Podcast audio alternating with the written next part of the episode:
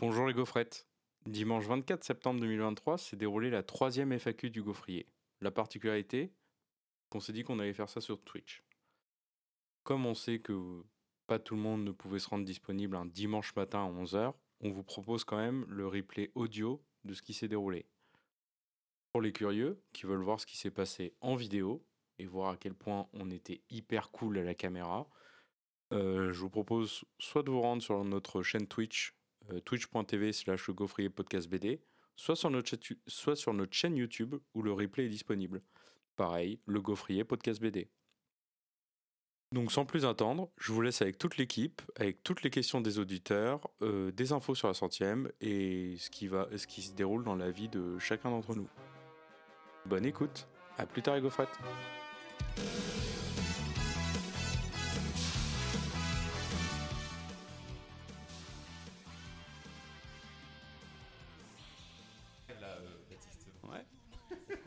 à tous. Agnès est là. Bonjour, bienvenue. Je regardais où j'étais. Tu vois Mathias ou pas? Est-ce que c'est bon Mathias? Avec les gens qui font des lives de... Est-ce que c'est ok? Bon, bon. C'est parti. Bienvenue sur Twitch en live et ou en replay selon si vous nous écoutez un petit peu après. On est dimanche matin, on est à Dinard et il y a presque toute l'équipe du Gaufrier. Bonjour tout Eh le oui. monde. Eh, bonjour. Salut. Salut Baptiste, Mimoun, Marion, Charlotte. Il nous manque Louise qui n'a malheureusement pas pu être là et on en parle dans quelques minutes. Et qui nous manque Elle nous manque déjà beaucoup. On est en grand week-end séminaire. Ça fait un jour qu'on est là. On Congrès baigné Université d'été. et ça fait beau.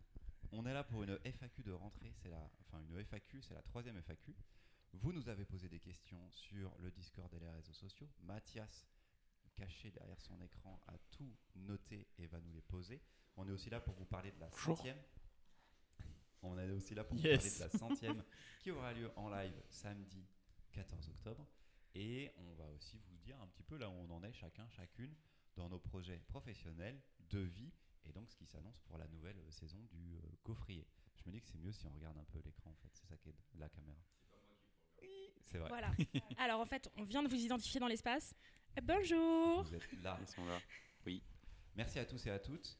Euh, ce que je vous propose d'abord, c'est de faire un petit point euh, centième pour savoir comment ça se passe exactement, si vous avez des questions et comment vous voulez venir, peut- comment on peut venir et tout ça. Alors, c'est samedi 14 octobre. Vous m'arrêtez si à un moment j'ai une erreur. Oui. C'est T'inquiète. samedi 14 octobre. C'est dans un endroit dans Paris, dans le 19e arrondissement, qui s'appelle la brasserie de lettres, L apostrophe E circonflexe TRE. Tout à fait. Et c'est un endroit qui fait de la bière. C'est-à-dire que c'est pas une brasserie euh, avec des mecs en, en, qui- enfin, en, en- en uniforme avec des, des, des napperons. C'est vraiment un endroit où il y a des fûts immenses C'est une brasserie de barasseurs. et avec euh, de la vraie bière dans des fûts. euh, Peut-être qu'ils ont des napperons, on sait pas en vrai. Imagine, ils viennent avec des napperons en fer. Un tablier peut-être plus. Ils étaient vraiment très chill en mode non mais vous allez voir ça va très bien se passer et ils sont adorables depuis le départ. Ils sont hyper arrangeants et donc on a trouvé ce lieu grâce à des amis euh, du monde de la librairie et c'est un très beau lieu de rencontre, c'est un lieu un peu atypique hein, on pourrait dire. Un peu comme nous finalement. ouais, j'en suis là. C'est dimanche matin. Ce sera atypique, un peu comme nous. Euh, c'est au 7 terre rue du Verger dans le 19e arrondissement à Paris et on ouvrira les portes, enfin les portes s'ouvriront à 17h pour vous accueillir. 30. 30 17h30, 17h30. pardon, pour vous accueillir. Et en gros, euh, l'enregistrement débutera vers 18h. En gros, le plan, c'est un premier enregistrement 18h jusqu'à environ 20h. Mais par contre, après, c'est la fête. Après, c'est la fête et c'est un samedi, donc on sait que vous êtes peut-être déjà occupé. On a des euh, confrères qui sont dans le milieu du livre, des libraires qui, eux, pourront arriver que après, on le sait. Donc en gros, venez à l'enregistrement à partir de 17h30, 18h. À- Jusqu'à 20h, on est en live sur Twitch aussi. Et ensuite, après 20h, 20h30, il se passe deux choses. Nous, on parle moins. Euh, Il y a un match de rugby qui est diffusé. Et en plus, vu qu'on est dans une brasserie, il y a des bières de qualité à des prix tout copains. Euh, et là, on- après, on s'amuse jusqu'à pas d'heure. On pourra danser. Il y aura même de la musique. Qu'est-ce qu'on peut dire d'autre? T'as fait un point moulaga? On peut dire que, Ah, euh, on peut dire que c'est sans inscription, sans réservation. Venez, on a de la libre. place. entrée venez libre. nombreux, Mais pour euh, effectivement soutenir notre projet là-dessus, parce que c'est quand même une grande nouvelle pour nous, un local des gens, c'est prix libre avec un prix conseillé de soutien autour de 7 euros. L'idée du prix libre, c'est faites comme vous voulez, faites comme vous pouvez, mais nous, on vous annonce aussi euh, ce qui peut être pratique et ce qui peut être euh, chouette pour euh, la tenue de l'événement et que ça soit confort pour tout le monde. Voilà, Ouais, je crois qu'on est bon. Bah, on est pas mal, oui. Nous, on a réfléchi Ouais. à tout le au, au format, etc. Hier, on a commencé à tout mettre en place. La sélection sera connue quelques jours avant. Honnêtement, on l'a pas encore. Et euh, vous aurez beaucoup de choses à gagner en réalité. Il y aura des surprises. Il y a de la surprise. Il y a des cadeaux, il y a des surprises. Euh, c'est un bel épisode qu'on veut partager avec vous euh, sur place. Donc il y aura même un peu d'interaction avec le public pendant l'enregistrement. Et surtout après. Après, on est là pour aussi vous rencontrer. Euh, on a pas mal d'auditeurs et d'auditrices qui sont en fait des gens qui nous écoutent, qui ne participent pas forcément à la communauté, qui ne s'expriment pas tout le temps, tout le temps. Ce serait assez ouf de pouvoir vous voir et d'avoir vos retours sur le podcast et d'être là pour pouvoir discuter avec vous euh, bah, de bande dessinée, mais pas que, autour de bière et de refaire le monde. A déjà une question. Est-ce que c'est Charlotte qui va s'occuper de la playlist de la soirée? Ah. On y pense très fort, mais elle n'est pas encore tout à fait au courant. Euh, ton commentaire? Euh, sûrement que je participerai à la constitution de la playlist. Euh, J'ai déjà une playlist avec une chanson avec écrit euh, centième gaufrier dans Bah, truc voilà. Spotify. Tout est Tu veux commencé, dire tout tu est lancé. ta playlist actuelle que tu écoutes beaucoup? La playlist chômage. La playlist La playlist chômage, elle a été faite euh, pour les journées où je me dis genre oh non je suis pas productive, euh, je ne participe pas à la société car je ne suis pas salarié. Je mets la playlist chômage et après ça va mieux.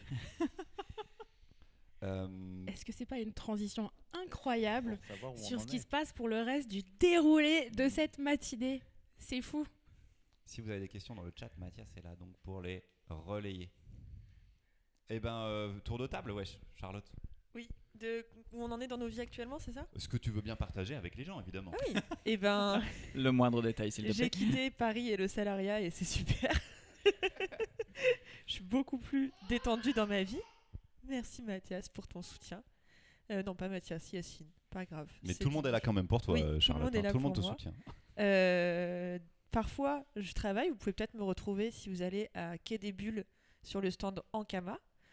C'est fin octobre. Euh, Fin octobre, tout à fait. Si vous passez par là, vous pouvez me faire coucou, ce sera avec plaisir. Et je vais donner des cours d'histoire de la BD à des apprentis illustrateurs à la rentrée, mais euh, à raison d'une heure par semaine, puisqu'il ne faut pas trop travailler non plus. Donc, et voilà, dans mon temps libre, je fais des playlists. donc là, le métier de la librairie, pour le moment, tu t'en éloignes un petit peu. Tout à fait. Et, euh, pas pour, enfin, et potentiellement pour y retourner plus tard, mais rien de sûr non plus. Bah, pour y retourner plus tard, mais euh, peut-être pas dans les mêmes conditions de travail, et ça, ce sera sûrement dans une autre partie de.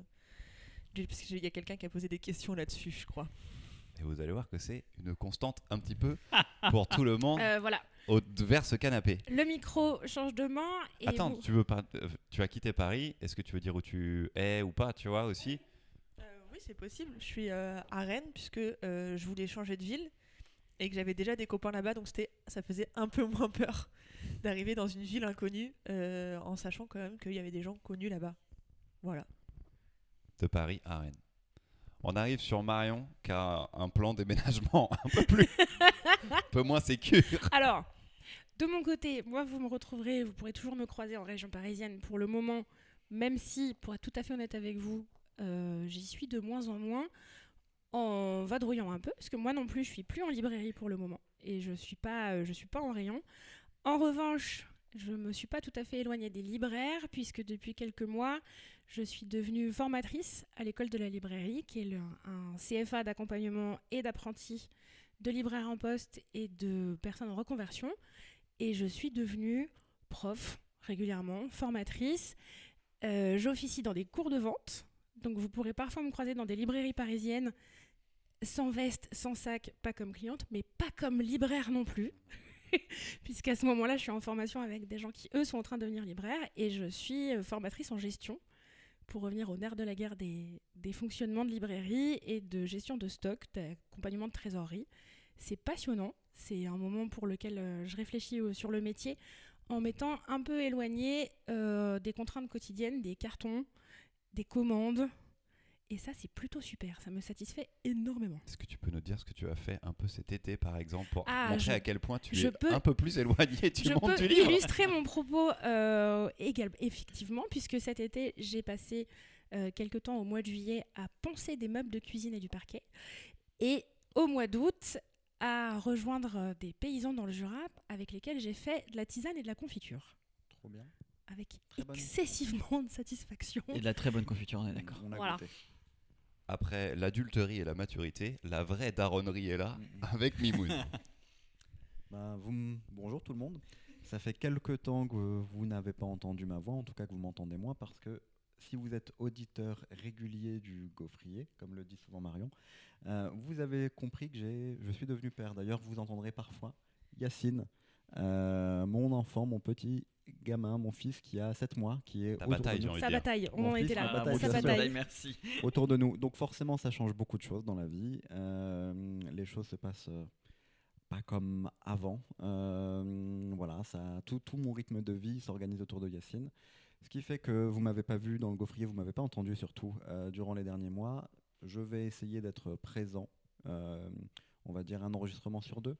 Euh, dans les prochains mois. On croise les doigts, c'est un vœu pieux, euh, si c'est Parce faisable. que tu es à Rennes aussi. Je suis à Rennes, en Et effet, donc, toujours euh, en librairie.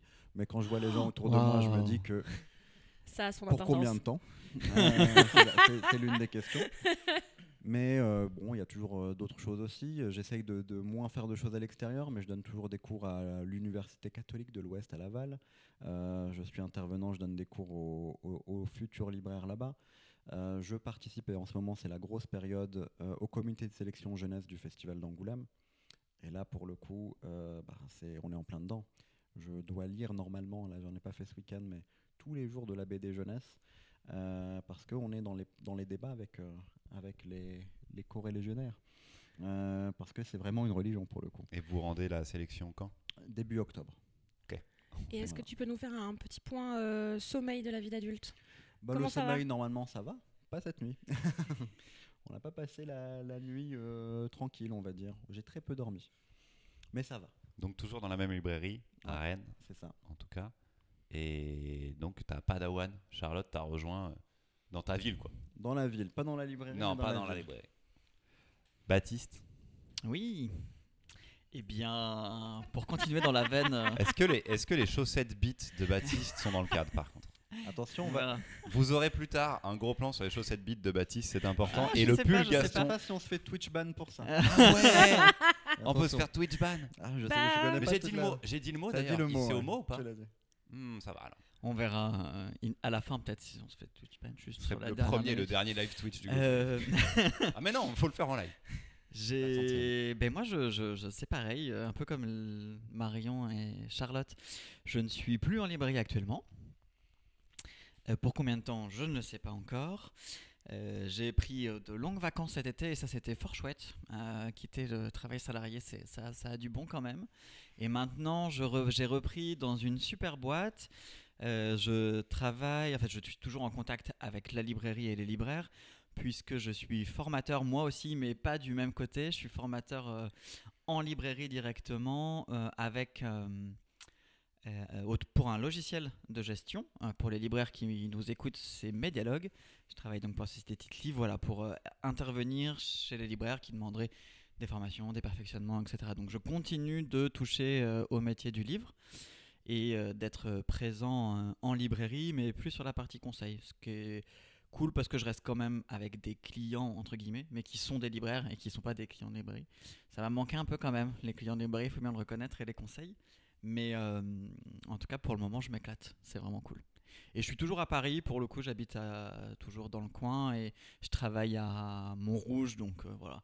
Je navigue toujours dans les eaux parisiennes. J'ai cru que tu allais donner ton adresse. J'ai eu un moment, j'ai eu un vrai moment de. Si vous voulez m'envoyer des cartes postales sympathiques, n'hésitez pas à écrire. Non.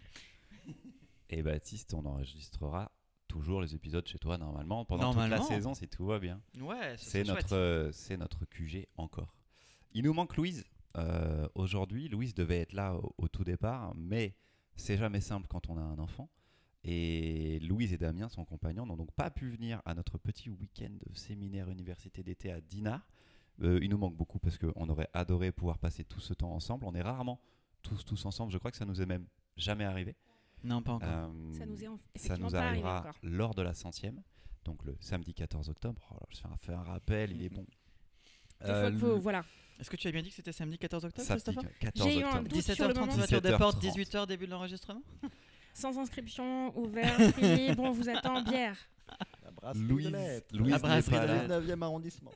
Louise n'est pas là, entre autres, parce que euh, elle et Damien attendent un second bébé, ce qui est une excellente nouvelle. Oui, oui, Et on leur souhaite euh, plein de bonnes choses. Et donc tout devient forcément un peu plus compliqué aussi. Euh, Louise sera moins là cette année. Alors on, on laisse toujours la porte euh, dès qu'elle peut venir. En fait, on la, on la prévoit pas sur les épisodes. Mais en gros, si elle est dispo et qu'elle souhaite venir, vous pourrez l'entendre dans les micros et elle préparera forcément un peu moins que nous. Elle aura moins de temps euh, dans sa vie. Mais euh, c'est quand même des parents euh, formidables. Et en plus, on voit Mimoun et Sacha, sa compagne, qui sont aussi, sa femme, qui sont aussi des parents formidables. On la, la famille du gaufrier s'agrandit un petit peu et elle va Oh, encore s'agrandir après. Donc Comme les meilleurs d'entre nous se sont dévoués pour la cause et le reste, euh, on soutient vaillamment. Donc euh, Louise sera n'est pas présente aujourd'hui, sera présente à la centième par contre, ça c'est prévu, avec une chronique. Ça, on attend de, Oh. on a très hâte. lu son livre? On a très ah, très t'avais la hâte. question. Aura-t-elle lu les livres des autres? On ne sait pas. Et le sien? Est-ce qu'elle aura fini son livre? Ça, on va faire la sélection cette semaine, ça va être drôle. Et quant à moi, oui, quant à moi, euh, ben moi je suis celui qui a le moins de changements, je pense, parce que je suis toujours à Lyon, à la librairie Comic Zone, même si la librairie euh, s'agrandit encore, on a ouvert un troisième espace il n'y a pas longtemps. Euh, moi, la petite vie là-bas est, est toujours la même, tout se passe toujours bien, et ça reste un métier passion, même si j'ai un peu eu du mal à lire de la BD les derniers mois.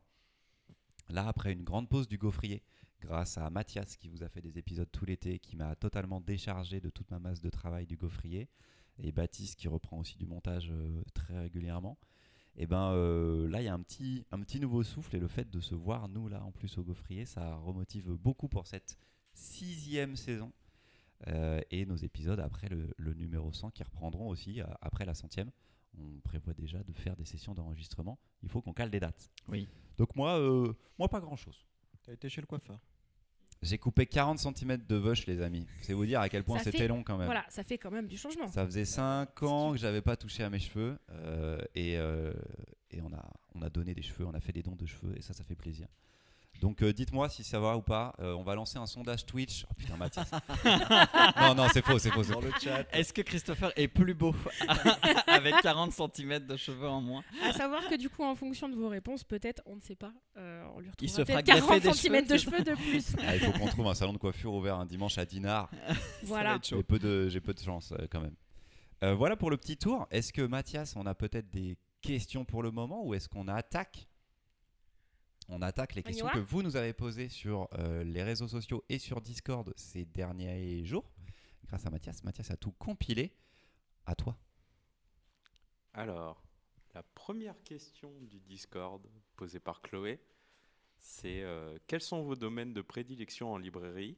Jeunesse, horreur, franco-belge, shonen de samouraï, bouquin graphique beau et déprimant. Dans quel genre vous êtes, dans quel genre vous êtes incollable Euh, Mimoun. C'est hyper difficile de répondre à ça. Allez, je demande à Mimoun parce que Mimoun, il est bon dans tout, c'est ça le problème. Vous imaginez bien dire. pourquoi je vais vers Mimoun en premier. Dis tout. Mimoun, il a passe pas de rayon où il est pas bon. à ça. J'ess- J'essaye de m'intéresser à tout. Je suis curieux de tout. Mais je sais pas. euh, Je dirais Épicurien de la librairie. En tout cas, Mimoun. quand j'ai envie de me faire plaisir, si j'ai envie de lire quelque chose juste pour le plaisir, c'est souvent dans le rayon comics que j'irai le piocher. Ouais, c'est un peu ta cour de récré, toi, le rayon Ouais. comics. C'est euh, c'est là où tu te dis, euh, je, vais, je vais trouver des trucs auxquels euh, je m'attendais pas. Ou juste lire un truc euh, sans me prendre la tête, poser un peu mon Allez, cerveau, super, merci. un peu Ça, de ça tout, fait- tu vois. Baptiste. Euh, non, ce sera pas dans le rayon comics. Euh, c'est dur effectivement parce que de par le boulot, on essaye quand même un peu de toucher à tout. Euh, je dirais que ces derniers temps, je me suis quand même beaucoup plus éclaté sur de l'indé.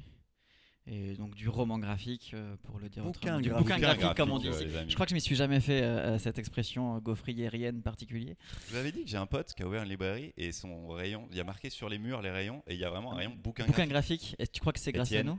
Je t'embrasse. Ah oui, c'est nous, hein, c'est vraiment. Ah oui, nous. c'est vraiment, vraiment nous. Il l'a ouvert, ok, il a fait vraiment incroyable. bouquin graphique euh, en référence. Et bah donc voilà. Euh, et les histoires de genre, enfin tout ce qui va tourner autour euh, des lectures, euh, autour de la communauté LGBTQIA+, et voilà, tout ça, ça a été euh, des choses qui m'ont pas mal fait euh, bouger et plus ces derniers temps. Et sinon, toujours un gros moment plaisir avec le manga. Shonen, seinen, un peu de tout, mais ça, ça reste toujours un, des, des grands moments, mais un peu comme Yamune avec le comics, quoi. Un peu de détente et euh, des trucs géniaux. Géniaux, géniaux. Génial. C'est mieux. Moi, c'est le contraire. C'est dimanche matin. Vu que j'étais très spécialisé comics avant de commencer la librairie, je suis resté très spécialisé comics jusqu'au point de revenir dans une, enfin aller dans une librairie qui s'appelle Comic Zone et qui est très spécialisée comics. Donc c'est quand même le truc où en français euh, je, gère bien et j'ai les connaissances là-dessus. Mais donc c'est aussi l'endroit où je suis obligé de lire des trucs. Et ça veut dire que mon, en ce moment, là où je m'amuse le plus euh, en librairie, c'est pas mal vers les, la BD jeunesse. Euh, parce que c'est le rayon que je développe euh, en ce moment. On a un nouvel espace. Et en fait, ça me, ça me passionne. Ça En gros, c'est ma cour de récréation. C'est comme quand Mimoun lit du comics, lui. Moi, sur la jeunesse, j'aime bien faire partager des choses. Le comics, on- j'ai des lecteurs et des lectrices, des clients et des clientes qui sont déjà euh, très bien rodés et on a des grandes discussions là-dessus. Mais ce que j'aime par-dessus tout, c'est amener euh, ces clients et ces clientes-là vers de la jeunesse et montrer à des, à des familles, à des parents, à des enfants euh, des albums qu'ils n'auraient pas forcément euh, connus. Parce qu'on a en plus une petite inclinaison comics à l'intérieur de notre rayon jeunesse. Et Oh, wow. ouais, ouais, il y a, bah, outre, fort, ça. outre le super-héros, mais la bande dessinée américaine, on, Mm. on a Bone, euh, Lumberjanes, enfin toutes ces séries-là, Les 5 Cinq mondes et. Lightfall, euh, tout ça, en fait, ça reste, c'est de la BD américaine, donc c'est Ah ouais. quasiment du comics, mais pensé pour la jeunesse. Et là, je m'amuse bien. J'ai découvert un truc, mais français, là, euh, Fille unique, Ouais. Ouais, ouais. Euh, chez Dupuis, là, Oui, et oui, je- oui. j'en avais entendu parler, et c'est absolument génial aussi. Donc euh, là, c'est là où, où moi, je m'amuse un petit peu plus. Charlotte? Euh, moi, je dirais que j'ai quand même plus une petite prédilection pour l'indé et pour la jeunesse. C'est étonnant, ça. On l'avait pas vu venir, c'est ça que t'es en train de dire? Est-ce que tu tombes des nues? Non, mais je suis étonné que tout le monde ne dise pas ça, quoi, tu vois. Oui. Après, euh, bah, j'ai été formée dans une librairie où on, on lisait de tout. Donc, euh, grâce à Damien, je lis de la franco-belge et il y en a que j'aime bien. Damien, le compagnon de Louise. Oui. Et, et sinon, je dirais que ma cour de récré, c'est le shoujo. Et, euh, et voilà, c'est un peu mon, mon genre de prédilection. Et pareil, là aussi, où je vais pour euh, de la lecture détente. Voilà. Et Marion? Euh, alors, l'information va vous surprendre. Je pense que vous allez euh, tomber de vos chaises. T'aimes Blake et Mortimer, toi? C'est sûr, bah voilà. C'est que moi, dans la vie, je suis libraire de sciences humaines, mais donc je suis pas libraire BD. Et j'ai du coup un tropisme à la BD documentaire et euh, au premier degré très très très fort. Et ma cour de récré, c'est le bouquin graphique dépressif. ça aussi, ça vous Ah ouais, surprend. c'est vrai. Tiens, j'aurais pas dit ça, mais effectivement. Ouais, ouais. j'avais pas pensé Quelle surprise Voilà, c'est surprenant. Quand j'ai ça envie de vous me vider la tête. euh, Quand je voilà, Je lis aller les problèmes des autres. quand j'ai pour- envie pour me d'arrêter de reposer lire le euh, week-end. Dimanche matin, ambiance chill. quand j'ai envie d'arrêter de lire des BD sur euh, euh, la géopolitique internationale, les pollutions des sols et euh, les oppressions patriarcales, je lis des romans, je lis des fictions intimes euh, de gens qui Sur- vont pas bien et qui Sur les oppressions patriarcales et sur le- l'écologie. Oui. D'accord. Et euh, nous tous, on peut ouvrir une librairie et on a presque un rayon chacun. Ouais, c'est vrai. Bah, franco-belge, on est un peu moins. Ok, d'accord, on C'est- fera une et librairie on, va dire Alors- que c'est Louise. On sera tous un est- peu. On sera C'est tous vrai. un peu C'est franco-belge. on sera tous un peu franco-belges. Juste, Charlotte, elle en dit pas beaucoup, mais euh, elle est vraiment très forte en franco-belge. hein. C'est vrai que mais t'assumes pas en fait. Mais regardez est- son, son, son pull. C'est pas que j'assume pas, c'est que euh, j'y vais pas. Je préfère la BD franco-belge de patrimoine que la BD franco-belge récente, pour dire ça. Est-ce que tu veux euh. dire que la BD franco-belge c'était mieux avant? Oh Et c'est aussi parce que j'ai un problème avec euh, les clients qui lisent de la BD à papa. C'est-à-dire que, euh, comme au début, ils me considéraient pas comme une vraie libraire parce que j'étais une femme et que j'étais dans une librairie avec que des hommes, les cheveux j'avais besoin de leur, enfin, de leur validation en quelque sorte. Et, euh, et du coup, j'ai besoin que les vieux amateurs de franco-belge m'apprécient et considèrent que j'ai des connaissances. Sachant Donc, que c'est exactement ce que tu veux toi aussi. Être apprécié de, de personnes. Je me rends compte que c'est un problème, hein. mais euh, mais du coup, je suis calée en franco-belge. Tout ça pour faire plaisir à des vieux mâles blancs en fait. C'est horrible. C'est sale. Pour leur conseiller le tirage de tête euh, de Gilles Jourdan. oh mon dieu. Ça s'appelle la thune. Quand même. Mathias. Est-ce qu'on a d'autres questions? Oui, ça arrive. Non. Fin de la. FAQ. Bon bah merci, pour cette FAQ, c'était fabuleux. Attention, celle-là, elle est de Zif du Discord et elle est facile. hein. C'est quoi votre BD préférée et votre pire lecture Hmm. Super facile. Qui a déjà réfléchi Qui a déjà sa réponse? Je pense que j'ai. euh, Vas-y. La BD préférée, c'est un peu compliqué, mais je dirais que l'une des BD qui m'a mis la, la plus grosse claque en tant que lecteur, c'est From Hell d'Alan Moore et Eddie Campbell. Ah. Et la BD que j'ai le moins aimé, euh, j'essaye de me rappeler du titre, mais c'était Le Temps perdu chez Daniel Magen de Rodolphe Oh et Vink. ouais. Euh, je suis désolé, mais les planches étaient très belles. Vink est un très beau. grand dessinateur, euh, mais c'était le niveau du scénario. Spoiler alert. Ah, c'est vers la mer et tout là, non? Spoiler alert à la fin, Attends, je tout ça crois ce que je n'était qu'un rêve. Oui. Est-ce que c'est pas la dernière BD du dessinateur? On l'a plus revu sur Vink, des oui, on trucs. l'a pas revu depuis. Ok. Ok. très bien. Baptiste. Non, j'ai pas trouvé encore. Non, Charlotte, pire. tu l'avais. Ouais, bah, euh, moi, ma BD préférée, c'est Gaston Lagaffe, je dirais, je crois. Ah, mais est-ce que tu n'as pas hâte d'avoir ce nouvel album de Gaston Lagaffe, Charles Pas trop. D'accord. Et la BD détestée, je- en fait, je sais pas trop parce que. Il y a un monsieur je qui nous ai regarde depuis son salon en face, ça me fait énormément rire. Et là, vous êtes tous en train de le regarder, c'est sublime.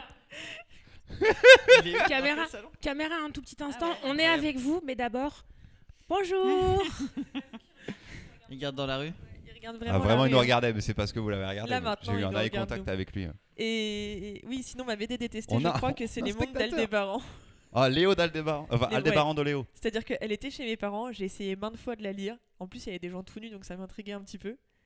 Et à chaque fois, je finissais par euh, souffler de d'ennui, parce que je trouve que le dessin est très très figé, et du coup, je n'accroche pas, mais c'est un univers très bien construit.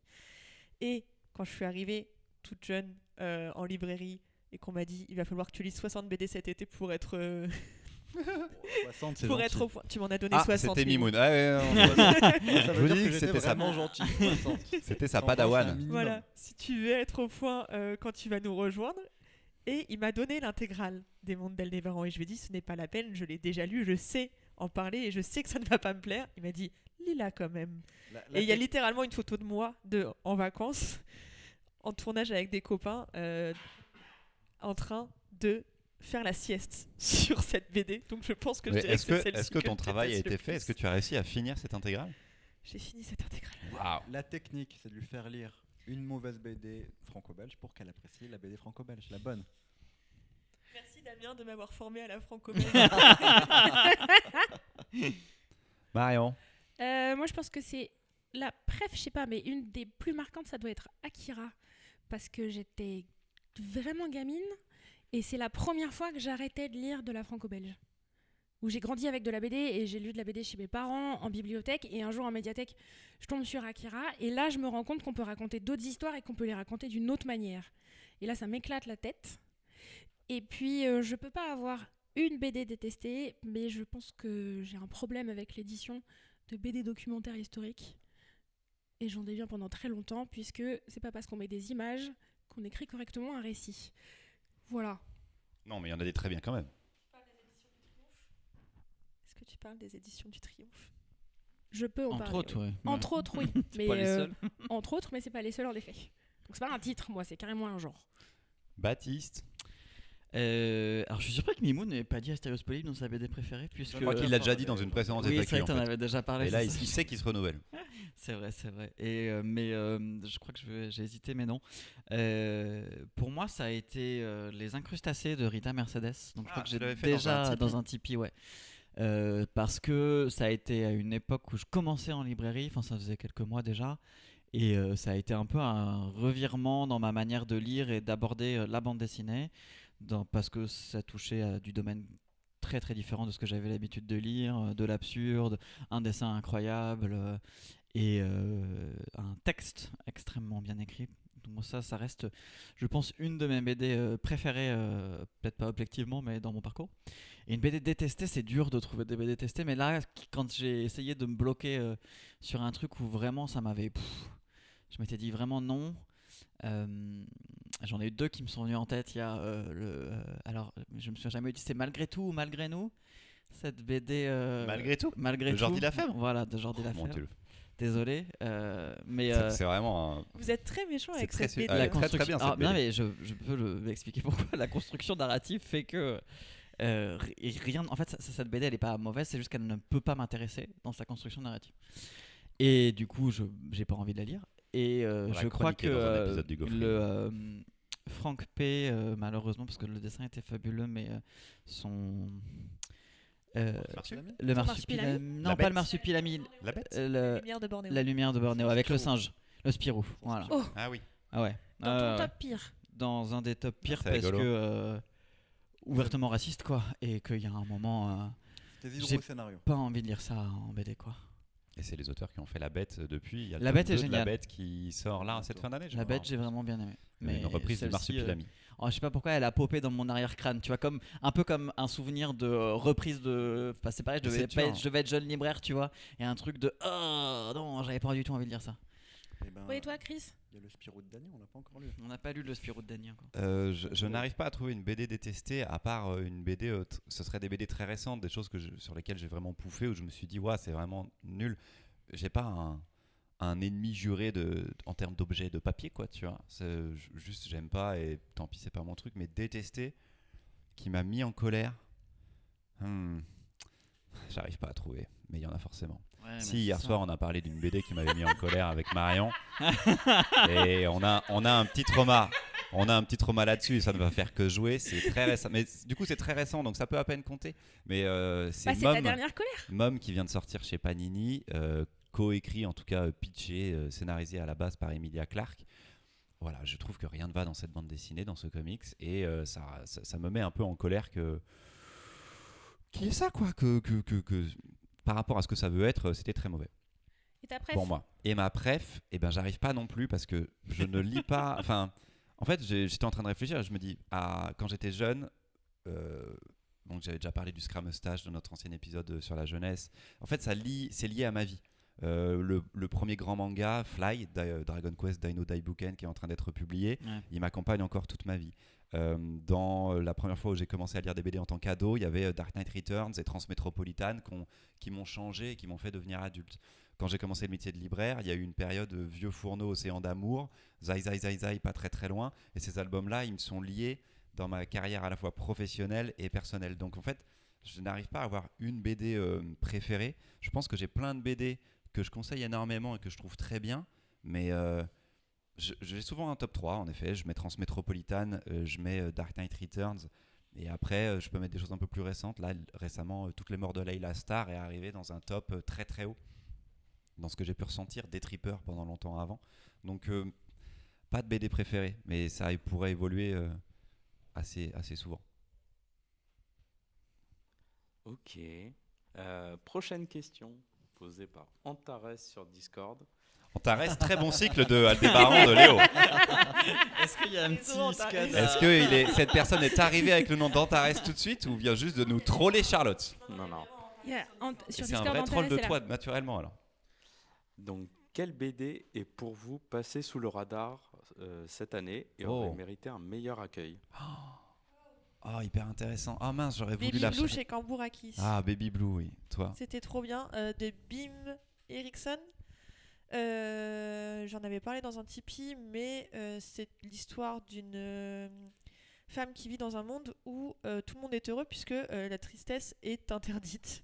Et la mélancolie aussi. Et à chaque fois que quelqu'un est un peu triste ou écoute des chansons un peu déprimantes, hop, on le prend et on va le soigner à l'hôpital. Elle, elle s'est jamais trop sentie à sa place et elle va un jour réussir à s'enfuir de l'hôpital où on l'a mise parce qu'elle n'est pas heureuse et elle va découvrir tout un réseau de résistance. Et c'était vraiment super et je trouve qu'on n'en a pas beaucoup parlé. Voilà. Il y en a un? Bébé fille. Bébé fille qui était hilarant, qui est euh, vraiment un des gros kiffs moi de, de cette année. Petit pop et séché même pas mal. C'était délicieux. On a l'autrice déjà? Elisa Marandino. Je- Attends, je crois que son nom de famille, Ouais, je je crois je crois. Marodino. Marodino. Pardon, Elise. Voilà. Euh, plein de choses en fait, c'est compliqué. En plus, euh, c'est- pas des BD de cette année, donc je vais tricher aussi en partant sur l'année dernière. Alors si tu veux, on va de septembre à septembre et on est pile dedans. On, va, on va tricher un peu, c'est bien. Mais par exemple, euh, La Méduse de Boom chez Popo, euh, Ah oui. une très très bonne bande dessinée Oui. BD québécoise qui est assez Très géniale beau. graphiquement en termes d'histoire. Je pense que souvent je me dis que les BD de Paco Roca, notamment la dernière sur sa mère, s- passe inaperçue. Elle mériterait des sélections euh, dans des prix. On en a parlé, des oui, prix. on en a parlé. On avait parlé de la maison. Oui. Et Non, on a, non, on J'ai a fait parlé une de chronique Retour à on a fait Retour à Et l'Éden, c'est chez Delcourt. BD dont vous avez parlé, moi j'étais pas là, mais Baptiste en a très très bien parlé. Euh, euh, Kaïs et Leila, enfin Majnoun et Leila. Et Leili, pardon. Majnoun et Leili. Et Ouais. Leili, était incroyable. ouais, extraordinaire. Voilà, euh, t'en- as très bien parlé d'ailleurs, Baptiste. J'ai adoré ce, cette chronique. C'est vrai qu'elle était belle. En Euh, voilà, ça fait, En partie, ça fait partie des BD qui m'ont marqué ces derniers temps et qui sont passés un peu sous les radars. Moi j'aurais envie de dire, mais je l'ai chroniqué dans le compris. mais le bunker de Camille Poli, parce que ça a été euh, Mhm. ma grosse, grosse, grosse kiffance de vraiment l'année dernière. Et euh, je trouve qu'on l'a pas assez, on l'a pas assez, on en a pas assez parlé. Très très bonne première bande dessinée. Et cet auteur mérite ouais, une visibilité Clairement. incroyable. euh, voilà. Bah moi, dans celle que j'aurais aimé peut-être un peu plus vendre aussi, mais il y avait le Il brûle de Anissa Lamouri, dont on a parlé. Et puis ma déception, ce fut de ne pas voir dans la section d'Angoulême l'année dernière le Valentine Cuny Le Canet euh, perpendiculaire au soleil. Ça, ça a été soleil. pour Ça, moi. euh, alors, elle s'est bien vendue, on va pas se Oui, elle mentir. pas passée Enfin, voilà, elle est pas passée inaperçue. Mais euh, ça a été un gros manquement pour moi qu'elle soit pas à Angoulême. Et euh, je pense qu'elle aurait d'autant plus. euh, bon, même si elle a eu une grosse presse. Mais je me dis aussi, mince, comment ça s'appelle cette BD sur. euh, euh, désolé, ça pop au fur et à mesure. Euh, L'histoire du musée de l'homme, la révolution, les réseaux de résistance. Des vivants. euh, des vivants. Le prix Des du meilleur vivants. album à Angoulême. Prix du meilleur album à Angoulême. Mais tu vois, je trouve qu'il Ouais. n'a pas forcément. euh, Alors qu'il est génial. Mais voilà. Et Chris, t'as des idées? Oui, j'en ai une, mais qui est très récente parce qu'en effet, sur la dernière année, euh, moi j'ai beaucoup moins lu de franco-belge et de manga sur la dernière année, j'étais quand même plus comics. Et là, euh, dans les, les deux dernières semaines, vient de se paraître chez Delcourt Lodger, un polar format souple en noir et blanc, euh, qui est un petit one-shot euh, très très sombre, très très dark. Et il est en train de passer totalement inaperçu, alors qu'en carrément. comics, on a déjà euh, des auteurs euh, qui sont très connus comme Ed Brubaker et Sean Phillips, par exemple, dont on a potentiellement déjà dû vous parler. Oui. Euh, On déjà parlé de Pulp. voilà, Pulp par exemple, Ouais. qu'on avait chroniqué, qui bossent ensemble depuis super longtemps. Et là, c'est euh, scénario dessin de David Lafemme, accompagné par sa compagne euh, Maria. Maria au scénario. C'est très trash, c'est très sombre. euh, c'est quelques pages seulement. Ils ont une très très longue série chez Delcourt qui s'appelle Stray Bullets. Euh, Il y a déjà 5 tomes de 400-500 pages chacun. C'est déjà super, mais c'est très dur à conseiller. Et là, il y a un petit one-shot qui sort qui est excellentissime et qui vous trimballe, qui vous ment un petit peu. Il, met des pointes de fantastique à l'intérieur. Je trouve ça euh, génial. À la lecture, c'était un peu exigeant. Et en même temps, il y a ce côté polar noir américain, euh, lynchien un petit peu dans certains, dans certains aspects. Il y a des côtés avec des, des insectes qui vont arriver, qui grouillent sur les corps aussi. C'était euh, vraiment excellent. Il est en train de passer inaperçu, donc essayez de regarder un petit coup d'œil à Lodger. C'est une couverture noire et rose. Euh, ça pop assez pas mal dans votre rayon euh, BD et c'est assez excellent. Et oui, c'est trop, trop peu vu. Merci. On va revenir un peu sur le gaufrier avec une question qui est quand même souvent posée. La BD que vous voudriez absolument chroniquer, mais que Christopher refusera systématiquement. Alors, Moi, je je vais peux- répondre en premier. euh, parce que, imagine, je me refuse des BD. oh non, j'ai trop envie de parler de celle-là, mais, Mais je en fait, je ne peux pas. en Je parler. suis soumis à ma propre dictature. Allez-y, allez-y. Euh, je, je peux, Faites comme si je je n'étais pas là. je peux répondre à la question parce que j'ai déjà, euh, j'ai déjà hijacké le, le gaufrier et j'ai imposé une chronique. Euh, donc, euh, vous connaissez euh, mon amour incroyable pour Capacity. On a mis du temps, Ah oui. mais ça a été fait. Mm, mm, mm. Il y avait une, ouais, une chronique surprise sur Capacity, mais ça a été fait. Donc, euh, du coup, donc euh, c'est pas ça la question. Mais moi, j'en ai plus, si tu veux. Ah, Euh, ma Némésis, la BD pour laquelle vraiment je mourrais pour pouvoir la faire dans le, dans le gaufrier, je l'ai déjà faite.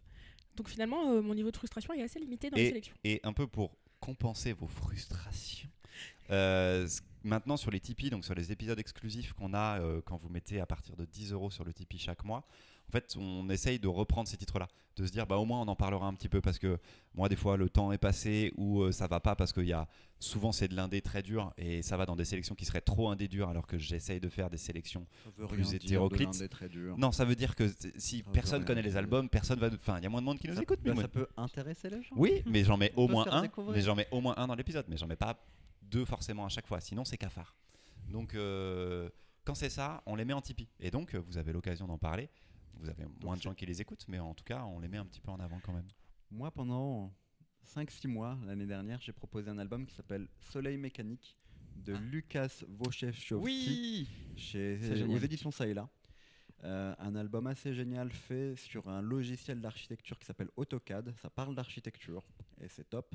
Mais honnêtement, je vais parler encore de cet auteur, il sort des nouveautés. Donc euh, je vais encore proposer. Il y a une centième bientôt. Ça Je pensais que- Tu sais, tu sais, tu- Dum Dum dans la centième. Tu Tu sais, sais à qu'on quoi- m'a refusé Dum Dum, euh, Mimoun. Bon, Dum Dum. Moi, j'étais sûr que Memoun, il allait me dire Slava. Et en plus, il y a le tome 2 qui vient de paraître. Parce qu'il m'a proposé Slava pendant 1000 ans. Et j'étais en mode, vas-y, ça me saoule. J'ai pas envie de le mettre. Bon, là, j'étais vraiment en mode, Eh non, ben. Dum Dum. Dum Dum. Dum Dum pour la Moi j'avais proposé Dum Dum, mais on l'a voilà. Ah, refusé. attendez, on n'est pas en train de choisir le programme de la centième. Vous vous calmez tout de suite. On est justement en train de dire les albums qu'on chroniquera jamais. Si vous mettez un album là, euh, bah, on le chroniquera jamais par contre. Euh, moi j'ai pas trop de trucs vraiment vraiment refusés euh, parce que j'ai rarement reproposé des titres en fait que plusieurs fois puisque ça fait moins Hein longtemps que je suis Hein là. Non mais Hein parce que alors Hein attends, la raison Hein, c'est parce que ça fait moins Oui, longtemps que je suis là. Baptiste, tu es une meilleure personne que nous, beaucoup Pas moins forceur, Faillot. euh, un parce que peu faillot. mais mais par euh, contre, celle tu vas voir. qui est lié à, à cette histoire euh, que ça fait aussi moins longtemps que je suis là et qu'elle est- qu'on a déjà parlé de cet auteur et que Christopher ne veut pas en reparler. Euh, c'est Nicolas Prel. Ah oui. Vous avez euh, déjà euh, fait euh, une chronique sur Tunnel? Non. Hein? Non. Non, le vent peut-être? Le truc Non. d'Éden. le Non, jardin l'autre. euh, alors Le en Jardin plus, ouais. les jardins de Babylone qui n'est pas du tout son meilleur. Euh, et moi, je voulais parler euh, du coup d'autres qui sont sortis ou même reparler de Le Vent, etc. Et on m'a dit ah non quand même, euh, c'est un peu dur et on en a déjà parlé, on va pas en. J'ai dit, ah, d'accord, ok. Je sais pas qui t'a dit Donc, ça. ben, tu sais, c'est celui qui dit qu'il y a de la BD indé dure. La BD indé dure. Une de la B- catégorie. Non, mais parce que la BD indé, ça veut tout et rien dire. Donc, euh, Mais du coup, voilà, ça c'est un petit peu mon regret. Mais bon, après, je comprends qu'il soit déjà passé. et Ça arrive. Mais euh, voilà, en dehors de ça, j'ai pas été trop euh, frustré. On m'a, on m'a, on m'a, on m'a autorisé Raptor, donc euh, je peux pas vraiment après dire que. ça, c'était cool. Charlotte? Ouais, et ben. euh, Est-ce que je commence euh, Alors? Comment ça, est-ce que je commence? On t'a dit un titre, je te Non, demande non, pas une euh, liste. euh, Si, si, attends. j'ai voulu longtemps parler des Baby Blue, mais j'ai dû en faire un Tipeee. C'est vrai. Et euh, si j'en crois les stats, si j'étais pas sous dictature christophérienne, je chroniquerais des BD écrites par des meufs. Alors voilà. ah non, Voilà. Et sinon, euh, moi, comme pareil, comme Baptiste, ça fait, comme ça fait longtemps que je peux arriver. Comme c'est- non, c'est dans euh, l'autre sens. Pas Oui, longtemps que pas longtemps que- longtemps que voilà. je suis arrivé. C'est dimanche. Euh, j'ai pas beaucoup de BD et surtout à chaque fois que j'ai fait du forçage ça a donné lieu à deux épisodes spéciaux parce que je suis très forte en forçage et du coup on a pu parler de Jérôme K, Jérôme Bloch dans un épisode spécial franco et de Magda dans un épisode spécial Ah oui. jeunesse donc globalement. Euh, ma capacité de forçage est plus forte que la dictature tu de Christophe non, non, non. Contrairement à d'autres, tu m'as inspiré des épisodes. Eux, ils sont juste dans la rancœur. C'est tout. voilà Moi, il y a plein de comics et de mangas que je me restreins de faire. Parce que je Avant, sais que je vais euh, beaucoup Tu sais souffrir. que tu vas souffrir. Un titre par exemple. En manga, beaucoup. Avant qu'on avant qu'on enchaîne les questions, euh, mes petits camarades, il faut que je vous fasse un point. Il, ça fait 45 minutes qu'on est là. Ouais, cool. Et c'est super d'être ensemble. Et c'est cool si on arrive à se garder le chrono parce que Mathias est un grand chef euh, du setup, du, pla- du plateau et du matériel. Mais on fait une FAQ, on n'a pas l'heure sous les yeux. Ça fait 45 minutes qu'on a commencé. Très bien. Et il nous reste beaucoup de questions, Mathias? Oui, On en a fait quatre. Allons-y. Oh, il en reste 16. On On en a fait 4. Ok, let's go. Euh, la prochaine, attention, question très technique posée par Chloé sur Discord. Alors, Team Cœur ou Team Sans Cœur Allez, la team cœur, on lève la main. Je suis tout seul, euh, c'est bon, je sais. Je me Louise retourne est là pas. avec toi. Louise est avec moi. Je vais lever les deux bras pour elle. Je Ok. moi j'arrive pas à savoir dans quel Non, team non, je non, suis la parce team que sans cœur, levez la main. Là. J'ai- mécaniquement, vos bras vont se lever. Là. Allez, Mais c'est oui, bon. mais moi j'ai bien aimé malgré tout, par exemple, alors que c'était l'épisode de la de la création de cette team cœur et team sans cœur. Je suis tout seul. Et euh, je seul. mets quand même une petite, euh, je mets quand même une petite variation là-dessus parce que les teams, euh, les teams cœur et sans cœur ont pas bougé. Par contre, la team colère, Christopher et moi, ça, ça fait quand même Ah oui, une petite demi-saison où régulièrement on est d'accord. Et qui l'eût cru il y a quelques années? Donc peut-être euh, des sous-groupes, Ouais, il y a eu des rapprochements surprenants quand même ces Voilà. derniers temps. Des- trahisons, des surprises. euh, des surprises, des surprises. Et Marion a bien aimé un shoujo, donc je pense qu'on peut dire que team cœur quelquefois quand même. Ah, Il y a l'habitant de l'infini qui ressort. Est-ce qu'on ferait pas un manga de samouraï n'avait pas aimé le shoujo. J'avais pas aimé le shoujo Non, t'avais pas aimé le shoujo, C'est lequel? C'était Sakura Saku. Ah oui, non, je trouvais ça un peu banal, je crois. Ah non, Non, j'avais pas aimé le premier, mais après, j'avais bien aimé à partir du 2, mais on l'a déjà dit dans des micros avec Oui, je sais, je sais. Ok, d'accord, tu veux qu'on gagne du temps, on va gagner du temps. On va revenir sur une question euh, posée par Guillaume sur Insta. C'est est-ce que vous allez refaire des chroniques sur des livres patrimoine ou juste anciens? Vraiment ancien, ancien Hmm. Moi, j'aimerais bien en vrai. Faire un Ouais, épisode spécial pareil. ou en faire comme ça ponctuellement, tu veux dire? Bah, faire comme ça ponctu- ponctuel, bah, ouais, peu importe. On Juste avait parlé de trucs un peu d'avoir tu vois, anciens. un ou deux titres qui traînent dans nos sélections que tu puisses choisir de temps en temps qui soient au final du Parler fond de et cul-de-sac. pas du euh, Faire des chroniques et sur pas des nouveautés. Mais cul-de-sac, il y en a eu un il y a pas longtemps en plus, non? Ouais. Ouais. Ouais, mais ça, oui, ça mais c'est considéré un peu comme du patrimoine. non? De toute Oui, façon, mais, les je- strips, on a oui, mais s'ils sortent en nouveauté, euh, ça peut aller dans vos sélections, tu vois, il n'y a pas de souci. Récemment Mais, Non, y a pas euh, eu de- Ah non, c'était pas cul-de-sac, c'était un autre truc. en ce moment, c'est euh, Gare du Nord et ah oui. Poum en ce moment. chez Urban Comics dans les côtés strip. C'est pas pas fermé. euh, Quand on a commencé le Gaufrier sur les premières saisons, le format c'était deux nouveautés et un titre un peu plus ancien. Et vu les rythmes de parution, il y avait plein de titres qui passaient un peu à la trappe. C'est pour ça qu'on est passé sur trois nouveautés après un an, je pense, à peu près un an, un an et demi. Euh, je, je me tourne vers Mimoun et Marion qui étaient là euh, au départ. Un an. Et, et ça, ça a changé un petit peu. Mais dites-nous en commentaire et, et en, sur les réseaux sociaux, si vous écoutez l'épisode, si vous seriez chaud d'avoir un petit peu plus d'anciens titres, en effet. Sachant que là, la question va vraiment sur le patrimoine, donc c'est les trucs euh, vraiment euh, old school, old school, euh, Jérôme K, Jérôme Bloch, Scram Mustache et tout ça. Mais même sur des titres un peu moins anciens, mais d'une dizaine, vingtaine d'années, euh, dont on pourrait parler, ça, ça, peut, re- ça peut revenir. Sans en faire forcément des épisodes spéciaux, mais en tout cas, euh, ponctuellement refaire ça. Sans... Comme ça, on pourrait parler de The Wrenches. De The Wrenches. Ok. Putain, il, est, il est hardcore celui-là. Celui-là, il est vraiment très très dur. C'est On de- a fait tomber un C'est de verre. l'un des durs chez Delcourt. Euh, mais tout va bien. C'est vrai que c'est de des durs chez Delcourt. dans des durs chez Delcourt. Une autre question Bah, Il y a une autre question par rapport à ça, c'est la possibilité d'avoir euh, au moins une fois par épisode un livre ancien. Qui du coup revient Ah. Ouais, voilà, c'est Du début. coup, exactement posé ça. par quelqu'un d'autre. Donc Posé patrimoine ou pas patrimoine, on pourrait faire les deux. Vos sélections pourraient, pourraient être liées à ça et on pourrait, on pourrait tenter. Je, je trouve ça bizarre euh, euh, si c'est pas acté et régulier dans un format, on va dire, enfin par rapport à notre format habituel. Mais rien n'empêche qu'on soit, euh, que je sois moins étroit d'esprit en tout cas et Oh. que ce soit un Ah. petit peu plus libre. Oh mon dieu. Merci est- les voilà. gaufrettes. On est merci mais c'est le mec. Non, non, mais attendez, attendez, attendez, attendez. Le pape C'est- est passé en France. C'est Mimoun, le mec le plus psychorigide que je connaisse, qui me dit ça. Ce serait son projet. Ce serait son projet. Il nous attribuerait des BD. Calmos, en fait. Pas Ils sont exactement plusieurs dans le chat. Pas exactement. Ils Question sont plusieurs dans le chat à justement euh, approuver le fait d'avoir euh, de temps en temps euh, une chronique Cool. ancienne. Et une très bonne question que je me pose aussi, c'est quoi qu'on considère être un livre patrimoine? Et ben justement, Oh. c'est la question qu'on s'était posée avec par exemple Jérôme K, Jérôme Bloch pendant l'épisode un peu patrimonial euh, qu'on avait fait où on parlait du Scrum Mustache et de Yoko Tsuno aussi. Oui. Et on n'arrive pas à savoir est-ce que c'est la date ou est-ce que c'est le fait qu'elle soit rentrée dans l'imagerie populaire, dans notre conscience à tous, ou qu'on se dit euh, bah, c'est une BD que je vois dans toutes les bibliothèques, un Astérix, un Tintin, euh, qui sont dans les Moi, bibliothèques. Voilà. Jérôme K. Jérôme, comme c'est une série qui continue, j'ai du mal à la considérer comme du patrimoine. Ouais, Voilà. aussi. Mais c'est le genre de BD. Là, on est dans une maison secondaire à Dinard et il y a plein de bandes dessinées un peu anciennes. Est-ce que c'est euh, quand il y a ça dans une, dans une maison, est-ce que ça ne considère pas comme du patrimoine? Des gens qui achèteraient pas forcément de BD, mais qui les ont, tu vois, par exemple. Ça des- voudrait côté- dire que Tamara et euh, Château Bordeaux sont des séries patrimoine. Un côté très transgénérationnel, je trouve Les aussi. Il y a aussi, ça ça aussi qui dépend fait des- Écoute, euh, Tamara est à côté de. Gaston. la donc, BD euh, patrimoine, un côté transgénérationnel.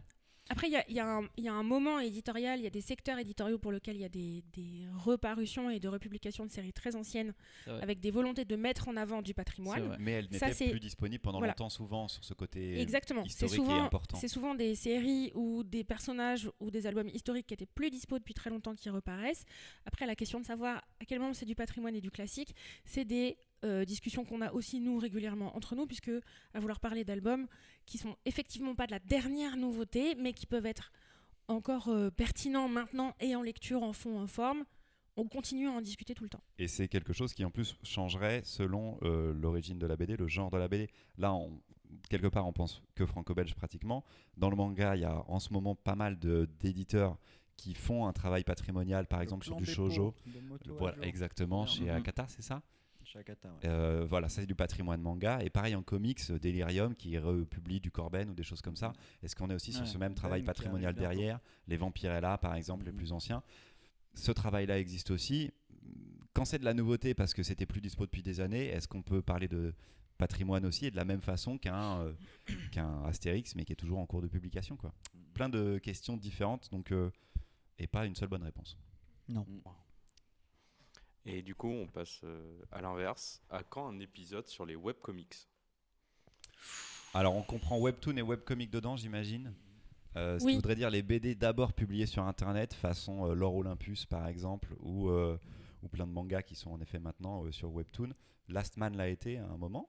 C'était ouais. prépublié Ouais, ouais. sur euh, la plateforme Webtoon d'ailleurs, il me semble, c'était ça Je J'ai oublié le nom de la Ou plateforme. Web quelque chose, Je il me crois pas que ce soit Webtoon. Non, parce que c'était Casterman qui gérait Hmm. ça et tout. Euh, spécial, j'avoue que c'était pas prévu. J'ai pas un amour incroyable pour le webtoon euh, manga. Il y a peu de séries qui, pour moi, sortent du lot. Je ne lis pas tout, mais il y a peu de séries qui sortent du lot. Euh, si, euh, là, on a, on a Colossal, que j'a- que j'aime beaucoup, qui est publié en- chez Jungle, qui est au départ quand même du webtoon. Est-ce qu'on pourrait faire un épisode spécial là-dessus? Ça serait peut-être intéressant. la, En tout la cas- question, c'est pas forcément. Pardon, excuse-moi, Marion. Ouais. Euh, une fois publié sur papier. Oui, c'est ce que j'ai C'est ce qu'on lit Webtoon, en webtoon, ligne. oui, c'est ça, lire en C'est ligne. ce qu'on lit C'est en c'est ligne. vrai que moi, ma consommation, elle ne va pas automatiquement vers ce format-là Moi de non bande plus. dessinée. Ouais, pareil. C'est- C'est pour ça qu'on n'en propose pas, je pense, dans le, dans le gaufrier. Euh, ensuite, on peut, on peut y réfléchir et pourquoi pas. Si à un moment donné on tombe sur quelque chose d'intéressant, Oui, mais ça veut dire que vous ne pourriez pas me les proposer parce que de base, c'est pas nos lectures, vos lectures non plus. Moi, Bah la mais réserve que j'ai, c'est que souvent, sur, en papier, ça, je trouve que le découpage passe pas bien. Et du coup, ça crée un rythme de lecture un peu bancal. Et comme j'ai plein de trucs à lire déjà euh, en papier, c'est vrai que c'est pas un genre vers lequel je vais. euh, Oui, et du coup, on Oui, arriverait en, en pas connaisseur de, du truc et ça changerait un petit peu notre euh, façon de Conseillez-nous faire. euh, des webtoons et des, des web comics ouf. que vous aimez et puis euh, on ira jeter un coup d'œil parce Ah, qu'en vrai on m'en a c'est je pense qu'on est tous a un peu sur le même ouais. euh, sur le même créneau on en lit peu de fait que nos métiers nous ont amenés vers le papier mais euh, avant tout mais euh, je- moi moi je suis preneur d'essayer de nouveaux genres On va passer maintenant à des questions plus sur le gaufrier en lui-même. Avec la première par un Boy sur Insta. C'est à quand le retour de l'intro drôle de dame? Jamais. Oh. Écoutez, J'étais pas attends, là. attends, attends, Je vais- n'en je vais dirai pas plus, la je vais réponse donner a mon déjà été donnée. je vais te- Jamais. Et je vais donner mon ressenti sur cette introduction, c'est-à-dire qu'elle est autant, je suis autant euh, loué que détesté par rapport à cette introduction au sein même de l'équipe. C'est-à-dire que des fois la blague est bonne et des fois c'est en mode plus jamais tu refais ça, mais elle était bonne, mais plus jamais. Et donc je ne sais Et pas du quoi coup, penser. ça, euh, non, non, si c'est assez euh, ferme et définitive, cette intro existe et elle sera unique et c'est pour ça qu'elle est précieuse. Et puis bon, il faudrait qu'il y ait à nouveau un épisode avec que des meufs et euh, non pas Et donc jamais. Alors pas forcément, mais en c'est arrivé cas, je crois déjà vous en avez refait un autre depuis Qui en est depuis Mais crois. donc non, euh, malheureusement, euh, elle est dans l'histoire. Elle est gravée dans la roche. Elle est gravée dans la roche. Voilà. Et du coup, euh, Christopher, est-ce qu'une nouvelle recette est prévue? Et si oui, avec quel scénariste? Euh, j'ai là tout de suite non, pas de recette de prévu. Je suis carrément pas euh, en termes de temps euh, capable de faire des recettes en ce moment parce que j'ai pas euh, parce que j'étais très concentré gaufrier pendant longtemps et que j'ai passé un petit moment là les six derniers mois à un peu galérer à faire le gaufrier et à me concentrer dessus et à prendre du plaisir dessus. L'arrivée de Baptiste euh, pour m'aider sur le montage et de Mathias pour faire quasiment tout le reste euh, m'aide énormément et me décharge d'une charge mentale que je m'étais mis moi-même et c'était le- deal depuis le départ de toute façon. Mais donc c'était la recette était vraiment plus dans ma tête. J'aimerais bien en refaire. Ça demande du temps parce que je veux pas euh, improviser les interviews et que ça demande un peu de travail de bibliographique et tout à, faire. On verra. Là, j'ai pas de. Disons que dans les prochaines semaines, il n'y a pas de scénariste euh, que je me vois interviewer dans un cadre d'une nouveauté où c'est pas prévu parce que j'ai pas de rencontre, de, de possibilité de rencontrer ces gens-là. Euh, Il y a certaines envies. euh, Jeff Lemire vient en France euh, dans pas longtemps. J'aurais adoré l'interviewer. Et euh, il vient à Paris. Et, mais il vient à Paris qu'un jour, euh, qu'un seul jour et tout, donc ça aurait été super. Ah, Euh, oui. je serai au festival Quai des Bulles pour le plaisir, enfin pour travailler gaufrier, faire des petits trucs et tout. À ce moment-là, si un ou une scénariste que j'aime bien peut répondre à mes questions, ce serait super. Mais pour le moment, j'ai même pas encore trop réfléchi. Donc le, le format est un peu en attente, mais pour cette nouvelle saison, vu que je suis encore une fois déchargé de beaucoup de travail et que, euh, est-ce que c'est le moment d'en parler? C'est, euh, je, je n'animerai pas forcément toutes les sessions du gaufrier sur cette saison. Euh, je vais pouvoir avoir l'esprit un peu plus libre pour penser à ça. Euh, là, le, le deal, les réflexions qu'on a pas mal eues ces dernières semaines, avec toute l'équipe et Mathias compris, c'est de me laisser moi du temps pour me reposer un petit peu et que la, la suprématie euh, totale que j'avais sur euh, les épisodes et sur La le dictature, gaufrier, tu peux le dire. la dictature, Voilà. est en train de c'est tomber dit. Et euh, les digues, les digues s'écroulent et, et on va tourner cette année pour la présentation. Je vais pas forcément la faire à chaque fois, je vais même plutôt ne pas la faire à chaque fois ou revenir une fois tous les trois mois. Je serai présent en tant que chroniqueur et chroniqueuse pour euh, pouvoir m'amuser un peu plus. Donc peut-être que ça me donnera du temps pour la recette et pour d'autres potentiels formats. Est-ce que vous voulez, vous aussi, peut-être annoncer Ah, ces trucs-là? Mathias. Ah. Non, Ouais, Mathias, c'est une transition parfaite sur la question de Gabriel qui est les chroniques de Christopher sont toujours de qualité. Est-ce qu'on en aura plus l'année prochaine? Oui Voilà. Ça va être super Moi, j'aimerais bien, en effet, quand j'ai le temps de préparer mes chroniques, en fait, quand je fais la préparation d'un épisode, l'écriture, la, la concentration que ça demande, ça fait que sur mes chroniques, déjà au moment de l'écriture, je peux moins m'amuser, et au moment de l'épisode, je la délivre pas comme je voudrais la délivrer non plus. Je suis pas dans cet état d'esprit, c'est très dur de m'auto-donner la parole, de la reprendre après, de repartir dans un débat, de me défendre tout en donnant la parole. Donc euh, oui, j'ai en même temps hâte, enfin j'ai pas mal hâte d'être, d'arriver en mode chroniqueur simple et de pouvoir faire ma chronique et d'être un peu plus euh, incisif parce que aussi euh, le rôle de d'animateur me fait être pas neutre tout le temps, mais en tout cas essayer de la priorité c'est donner la parole et de donner Hmm. de faire une discussion avec le reste des personnes.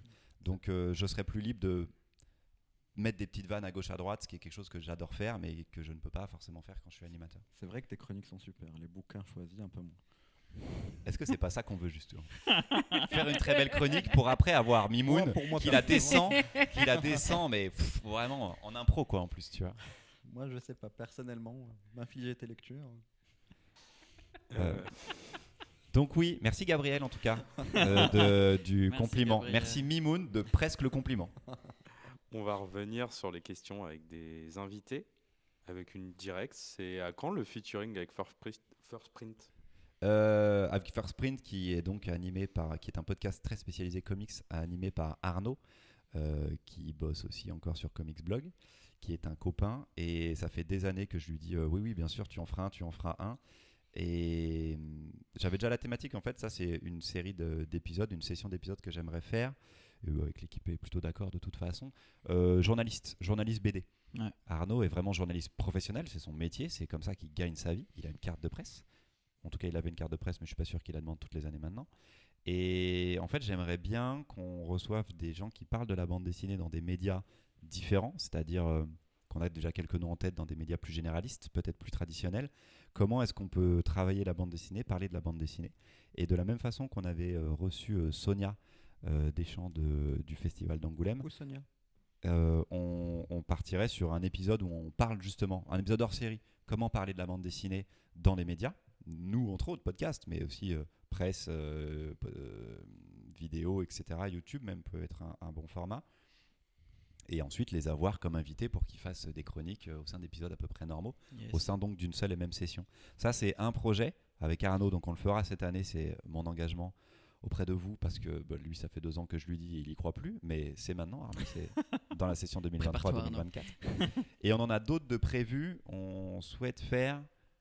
Éditeur, éditrice. Un cycle Un cycle Ouais. d'invitations autour, des, métiers du livre. autour des métiers du livre, euh, édition, presse, diffusion, traductrice. traducteur, Traducteur, traductrice. traductrice, on a Voilà. évoqué hier, ça c'est hyper intéressant.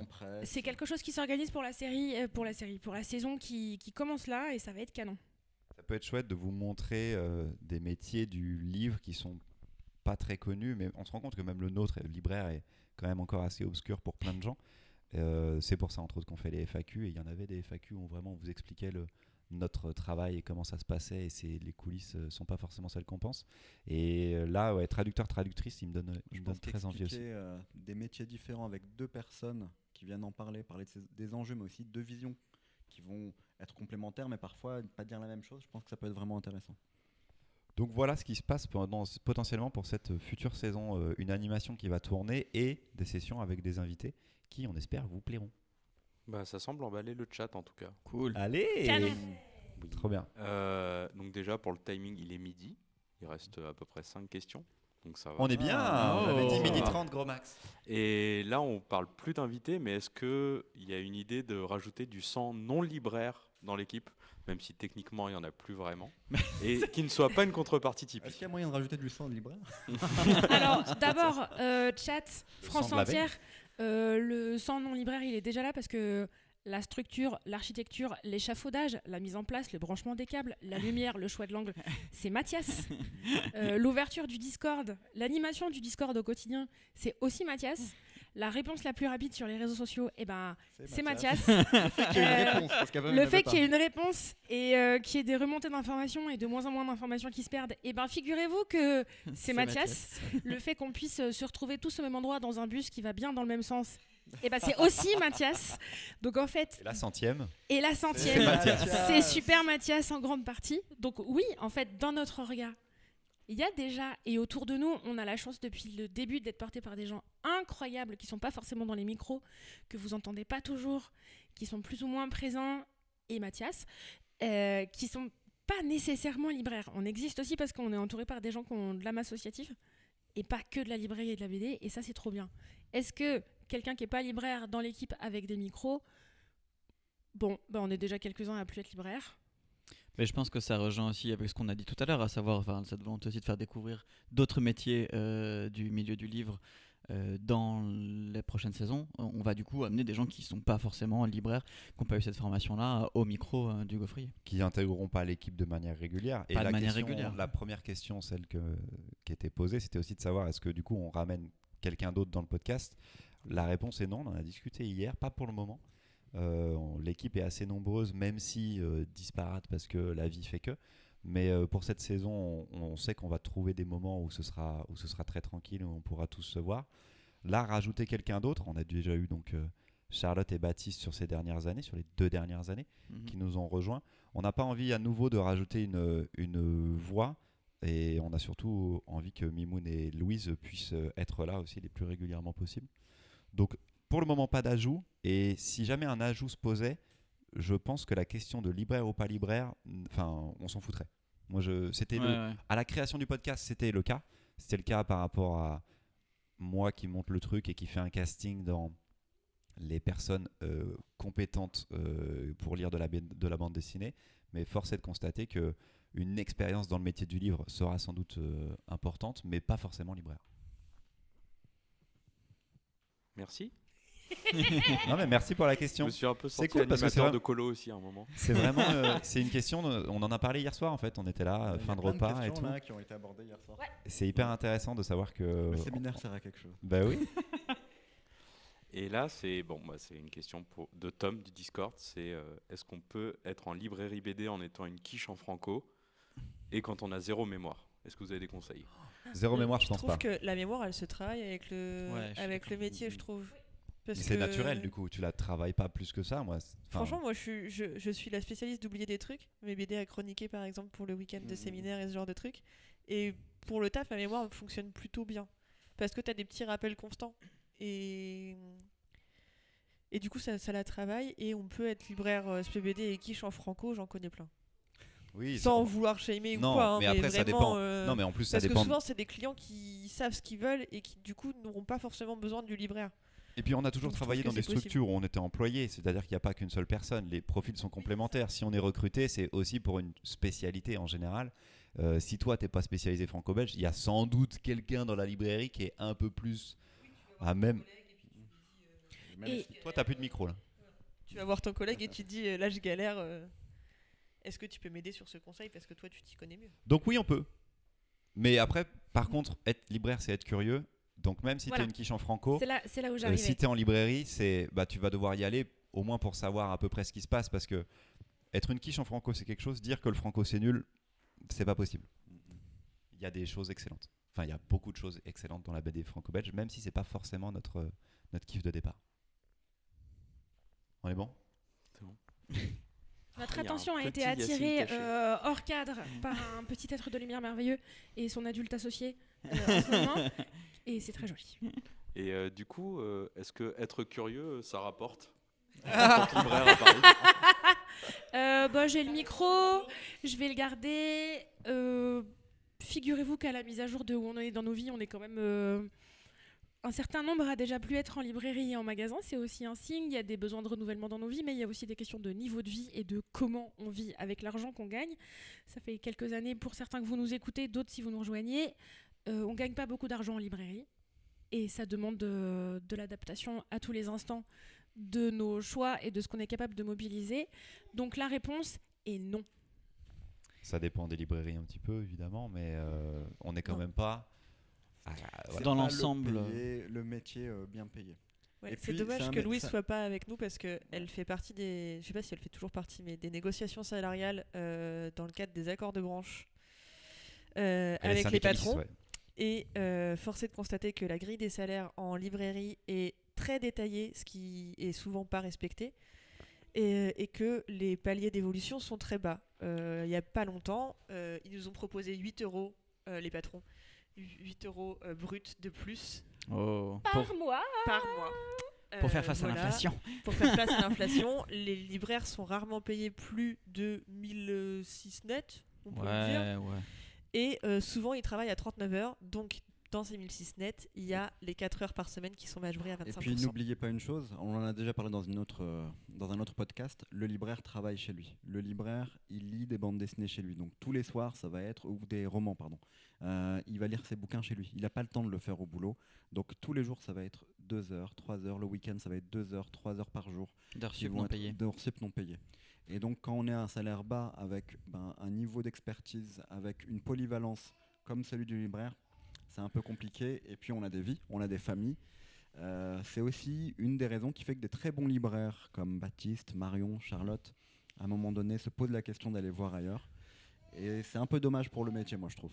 Je suis assez à l'aise à, le- à en parler à voix haute, mais comme ça, ça vous donne des points de repère. J'ai 10 ans de métier, mon dernier poste fixe, c'était responsable de magasin. J'avais un salaire qui était dans les 18% les mieux payés de la profession, tout magasin confondu, et je gagnais pas 2000 euros net. Voilà. Voilà, alors euh, dans... Charlotte me demande pour combien d'heures. À ce moment-là, j'étais responsable de boutique, donc on compte plus les heures. Et donc je travaillais entre, à ce moment-là, pour les besoins du poste, entre 40, entre 40 et 55 heures par semaine. C'est fatigant pour peu d'in- pour peu d'argent. Ça ne veut pas dire qu'on n'a pas un métier formidable, mais je ok, nommons ça, les choses. J'allais dire que c'est- ça reste, c'est un métier passion, on le fait par passion, et au bout d'un moment. J'aime pas Non, dire mais- le mot métier passion. Non, non, mais Ouais. c'en est, c'en est un. Et en fait, au Bah, bout d'un moment, euh, on se, après plusieurs années, on se dit est-ce que ça vaut encore le coup qu'en plus, potentiellement, je me nique la passion C'est-à-dire que la contrainte devienne plus forte Mm. et que on, on ne soit plus autant habité et qu'on n'ait plus autant d'envie à le faire avec toutes les contraintes physiques et, et temporelles que ça implique derrière. Donc, c'est pour ça que vous voyez peu de vieux libraires en librairie à part des patrons. On va dire qu'il y a un turnover où euh, si tu décides de rester dans la librairie, ben, en général, tu vas monter ta propre structure. Euh, si nous, on décide à un moment de quitter le métier de la librairie, c'est aussi parce que on en a peut-être fait le tour et qu'on sait que sur le long terme, tenir jusqu'à 64 ans, voire plus, euh, ce sera limite, ce sera pas faisable. En fait. Ce sera pas faisable de rester. Quand même, je, je veux casser un mythe. Euh, on peut pas avoir une société, enfin un monde de patrons. Il y aura pas que des libraires Ouais. patrons. Ouais. Ah non. En fait, il faut que les employés soient bien Soient bien payés. bien payés. Exactement. C'est ça le, le- le vrai enjeu en vérité. Bah oui, enfin moi, je- moi, après 10 ans d'expérience et 10 ans dans ce métier qui m'a vraiment passionné. Moi j'aime bien le terme de métier passion parce qu'il rend bien en fait euh, tous les problèmes qu'il y a Exactement, dans ce métier-là. C'est-à-dire que c'est un métier pour lequel on s'engage, on sait qu'on va pas être payé, qu'on fait ça parce qu'on aime ça que- et qu'on est dans cette passion. Et il y a un côté passion du Christ effectivement. Merci Mimoun pour le lien. euh, Ah, bah oui. qui me fait très plaisir. Euh, mais euh, c'est, on sait, enfin, c'est un gros sacrifice, quoi. Et, et qu'à un moment, Mais c'est les Ça mêmes ne problèmes suffit que dans plus. plein de métiers culturels euh, Exactement. que tu aimes bien Voilà. et, euh, où, Et coup, tu que, te bah, on se euh, sert de ça pour nous grave dire, parce que tu aimes ce que tu fais. voilà, exactement. On se sert de ça pour me dire, ouais, c'est cool. Au moins, toi, tu, tu rentres chez toi et t'es content, tu vois. Ouais, je rentre chez moi, je suis content, mais euh, j'ai pas de quoi manger. euh, Je peux pas habiter à Paris. euh, j'ai déjà déménagé quatre fois en 10 ans. Il y a un moment, je- J'ai 46 ans et je vis encore en coloc avec quatre autres personnes. J'ai 36 36 ans. J'ai que 36 ans, mais je vis en coloc avec deux autres C'est pas personnes. forcément toi. Merci pour le scud. euh. Dans, dans la liste, euh, j'ai 34 ans et le dos d'une personne qui en a 55 et c'est pas remboursé Ah oui, il y a par ça la aussi. Sécu. Euh, je travaille les samedis, je ne choisis pas mes dates de vacances. Ça fait 10 ans que j'ai pas fêté les fêtes de fin d'année au même rythme que mes proches. Et je vous dis pas ça parce que c'est la fin du monde. C'est une réalité pour cette quantité d'argent. Voilà. Mais on aime bien. C'est un chouette métier. Je dirais plus- pas on aime Et bien en plus, vous parce qu'on n'aime pas être mal sous-payé. Vous partez mais pas forcément métier. du métier pour être mieux payé et faire un travail qui est mieux payé. Vous partez du métier, là actuellement, par exemple Charlotte, tu vois, pour se ressourcer et trouver d'autres, un autre sens en fait, tu vois. Alors moi si, hein, désolé. oui, hein. toi, euh, Mais oui. euh, moi, je, à un moment donné, une des raisons, c'est pas la seule, parce que le métier m'intéresse énormément, euh, par, entre autres sa partie formation. Lui, ce qui l'intéresse, c'est Mais- la moulaga. La Mais il y a aussi le côté de. Avec Non, mais c'est con. Moi, j'avais dit ça à mon patron. Je lui ai dit si là, on n'a pas l'augmentation qu'on demande, moi, je peux pas continuer à vivre à Paris avec un salaire comme ça. Moi, Donc, je serais je partirai. je pense, libraire dans d'autres conditions de travail. C'est juste que. Ouais, la même. Maintenant, je sais que je veux plus travailler à 39 heures, que Hmm. je ne peux pas travailler à Paris en étant libraire. Enfin, puisque sinon ça veut Habiter dire à Paris, que- tu veux dire, en étant Oui. Ouais. Oui, pardon, c'est pas ce que j'ai dit. T'avais dit travailler à Paris Ah en oui. étant libre. Mais euh, ça se rejoint. Oui, voilà. et, et en fait, là, en étant au chômage, mais en ayant déménagé, en ayant moins de loyer, en prenant plus les transports, en mangeant moins dehors parce que j'ai plus de temps dans ma vie, je me retrouve avec le même train de vie qu'avant. Alors qu'avant, je travaillais ouais, 39 ouais. heures, voire plus parce qu'il y avait les heures de lecture chez moi. Donc, euh, donc la question, elle est vite répondue, malheureusement. Alors, Elle a vite répondu, mais on a mis du temps. hein. Oui, mais on est ah bah attendez, Ça nous fait du bien. Ça nous fait du bien. Attendez, tu ça, sais, il y a relance, ça il y a nous une fait du relance. C'est bien. cathartique. Vous, vous allez surtout voir la question qui arrive de, de Théo. C'est comment se construit l'identité d'un libraire? Et par extension, comment associe-t-on le militantisme et le métier de libraire? Est-ce qu'on peut se cramer auprès des distributeurs et, boy- et boycotter cer- certaines sorties? Ou en étant trop engagé Je peux y aller. Est-ce qu'un épisode Alors- spécial sur ce sujet ne vaudrait pas Alors, on peut y aller. Il y a un épisode spécial sur ce sujet. Là, on risque de dépasser le timing parce non, que c'est trois Je peux questions. faire, je peux faire, euh, je peux faire très rapidement parce que moi c'est quelque chose, c'est des enjeux auxquels j'ai déjà été confrontée, pas forcément du côté de la bande dessinée, mais il y a la personne que je suis dans la vie et celle que j'ai grand plaisir à partager dans le podcast. Il y a la personne que je suis quand je suis salariée et pour lequel j'ai été embauchée pour un poste dans une librairie qui existait avant moi, avec son histoire et avec son identité. Et si j'ai un problème à travailler avec cette histoire et cette identité-là, ben, je ne vais pas candidate sur ce poste. Euh, si je vais travailler, ou si j'ai- j'ai pu travailler dans des librairies qui avaient des identités politiques qui pouvaient être très différentes de la mienne, néanmoins je le savais en arrivant, parce que c'est des lieux euh, pour lesquels je peux avoir les infos. Donc je sais déjà que je vais travailler avec des livres qui me ressemblent peu, voire des clients, clientes qui me ressemblent peu. Néanmoins, ça peut être extrêmement intéressant. En revanche, effectivement, quand on affirme des choix politiques forts en librairie, dans des rayons et dans un milieu professionnel de manière générale, oui, on se grille. Mais se griller avec des gens avec qui on ne veut pas travailler, en fait, on leur a déjà dit qu'on ne voulait pas travailler avec eux. Donc, en soi, c'est de la cohérence. Tu vois, un peu court. Et là, alors, par contre, pour la première partie de la question, si je la comprends bien, comment on se forme en tant que libraire? Et bien là, ça va être plusieurs questions de comment on arrive en librairie. Est-ce qu'on est jeune? Et est-ce qu'on Mm. est encore à former? Est-ce qu'on est encore un être humain en construction? Ou est-ce qu'on est déjà en réorientation et on a vécu des choses? Euh, Par exemple, je peux parler, euh, moi là très récemment, euh, on a un nouvel apprenti à la librairie qui s'appelle Erwan, qui est un petit jeune de 21 ans et c'est ses premiers vrais tafs. Et euh, on sait très bien que pendant deux ans, là en fait, on est en train de, de modeler une personne qui va se... On, on donne un moule, mais en même temps, on veut que la personne, elle existe par elle-même. Donc là, on est dans une réflexion de comment on donne un cadre qui soit pas trop restrictif pour permettre à la personne de s'exprimer, et en même temps de lui dire, euh, voilà nous notre façon de faire, euh, au moins on va dans cette direction-là ensemble. Et humainement, euh, il y a quelque chose de... Oui, en effet, de la construction. Moi, là, sur, sur Erwan, il y a, y a un truc où, à la fin des deux ans, il sera plus la même personne. Il sera devenu l'adulte à 21 ans qui, qui, va, qui va devenir pour le reste de sa vie. Je trouve ça assez beau, la responsabilité que je peux avoir là-dessus. Mais en même temps, mon précédent apprenti, mon, mon binôme actuel, celui qui est resté en CDI, Florian, lui, il est déjà arrivé avec un background, avec une vie, avec une, de multiples métiers. Et là, les personnalités se sont rencontrées et ont matché. Donc, il y a... euh, il y a les deux profils. Il y a le profil de tu- arrives en librairie très jeune et l'apprentissage est l'une des grandes façons d'arriver dans le métier de la librairie. Et là, on forme des gens. Mimoun a Ouais. formé énormément de gens, dont Charlotte euh, en, en partie, tu vois, euh, dans la formation. Ouais, on a même en étant- formé, euh, pas Ouais. mal de gens, je pense. Comment? On a tous et toutes formé pas Voilà, mal en de gens. plus, je on a formé des gens. Donc, il y a, il y a un truc de construire. Et des fois, les personnalités évoluent et on n'est pas forcément. Je le dirais pas exactement comme toi, mais je pense que le but enfin, de, de- de l'apprentissage, pas forcément que de l'apprentissage en fait, des premières années de librairie, c'est d'être au moment où ta personnalité, enfin, tu la montres dans tes conseils. Quand tu affirmes ta personnalité. Parce que chacun d'entre nous et chacun d'entre vous aussi a des goûts propres. Si vous avez ces goûts propres, il y a d'autres personnes qui les ont. Et c'est en montrant aux gens en quoi vous, êtes, vous pouvez être connecté à eux, en quoi vous pouvez leur ressembler sur certains points, en quoi, bah, que, que ça va marcher. Et pour moi, c'est le travail du formateur de pousser justement l'apprenti à, euh, à se trouver. développer et pas, et pas justement mettre trop son, Et pas sa un- personnalité à Pas soi. faire un moule. Ouais.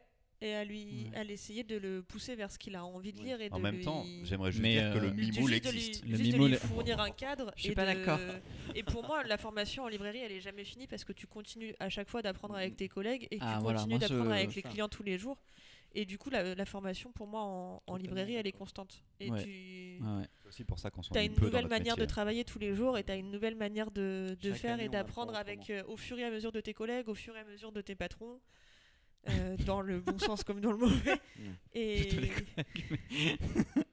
Mais moi, je, je suis tout à fait oui. d'accord et je voulais, enfin, je voulais assister, enfin, insister sur ça, que ce que, sur ce que dit Charlotte, c'est que c'est un métier sur lequel on n'a jamais fini de se former. Mm.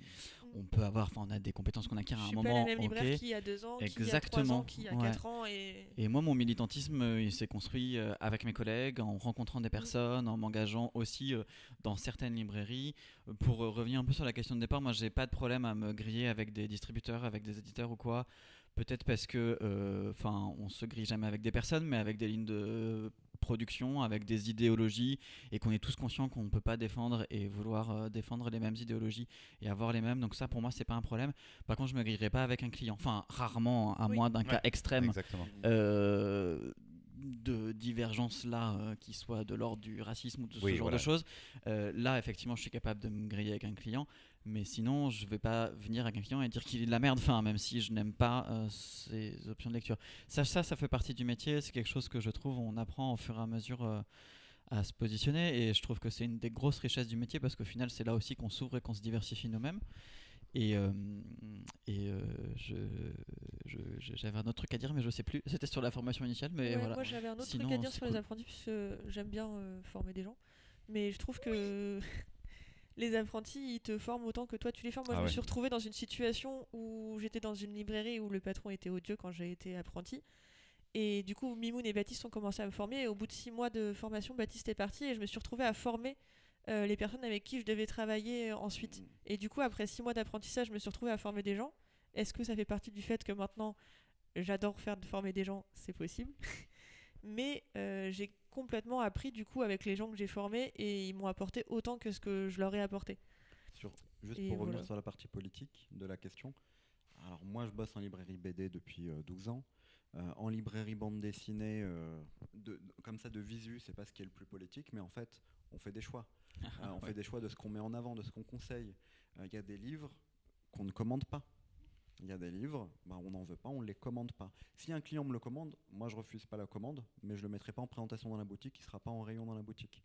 Euh, voilà. Et en fait, comme tout ce que vous faites, ce que vous mangez, on porte des jeans et un jogging, c'est politique aussi la manière de, s'habiller, tout est politique. On fait aussi des choix, faut en avoir à peu près conscience. Moi, j'essaye de pas être, euh, euh, comment dire, clivant, excluant. Après, c'est aussi un projet commercial d'une certaine manière. Chaque librairie a son, a son, sa- son projet commercial, sa vision, sa manière de faire. Euh, moi, ça me dérange pas qu'il y ait des librairies qui, bah, en fait, qui soient ouvertement euh, de droite, euh, bien à gauche, écoféministes, voilà, anarchistes, libertaires. Il y, en a, il y a de tout. Et voilà, moi, je pense que je suis quelque part dans, tout ça, quoi. Et du coup, dans toute cette construction de votre identité, est-ce que vous avez l'impression d'avoir déconstruit des idées, donc propres au monde de la BD, au cours de votre carrière Toujours Toujours de la par Théo. BD Oui. Oui. Oui, oui, oui. Je suis arrivée en, en librairie il y a 10 ans et je lisais plus de format classique depuis très longtemps pour la BD. Je lisais plus euh, ces formats de BD franco euh, parce que euh, avec toute l'arrogance qu'on a quand on commence quelque chose, je pensais que j'avais fait le tour.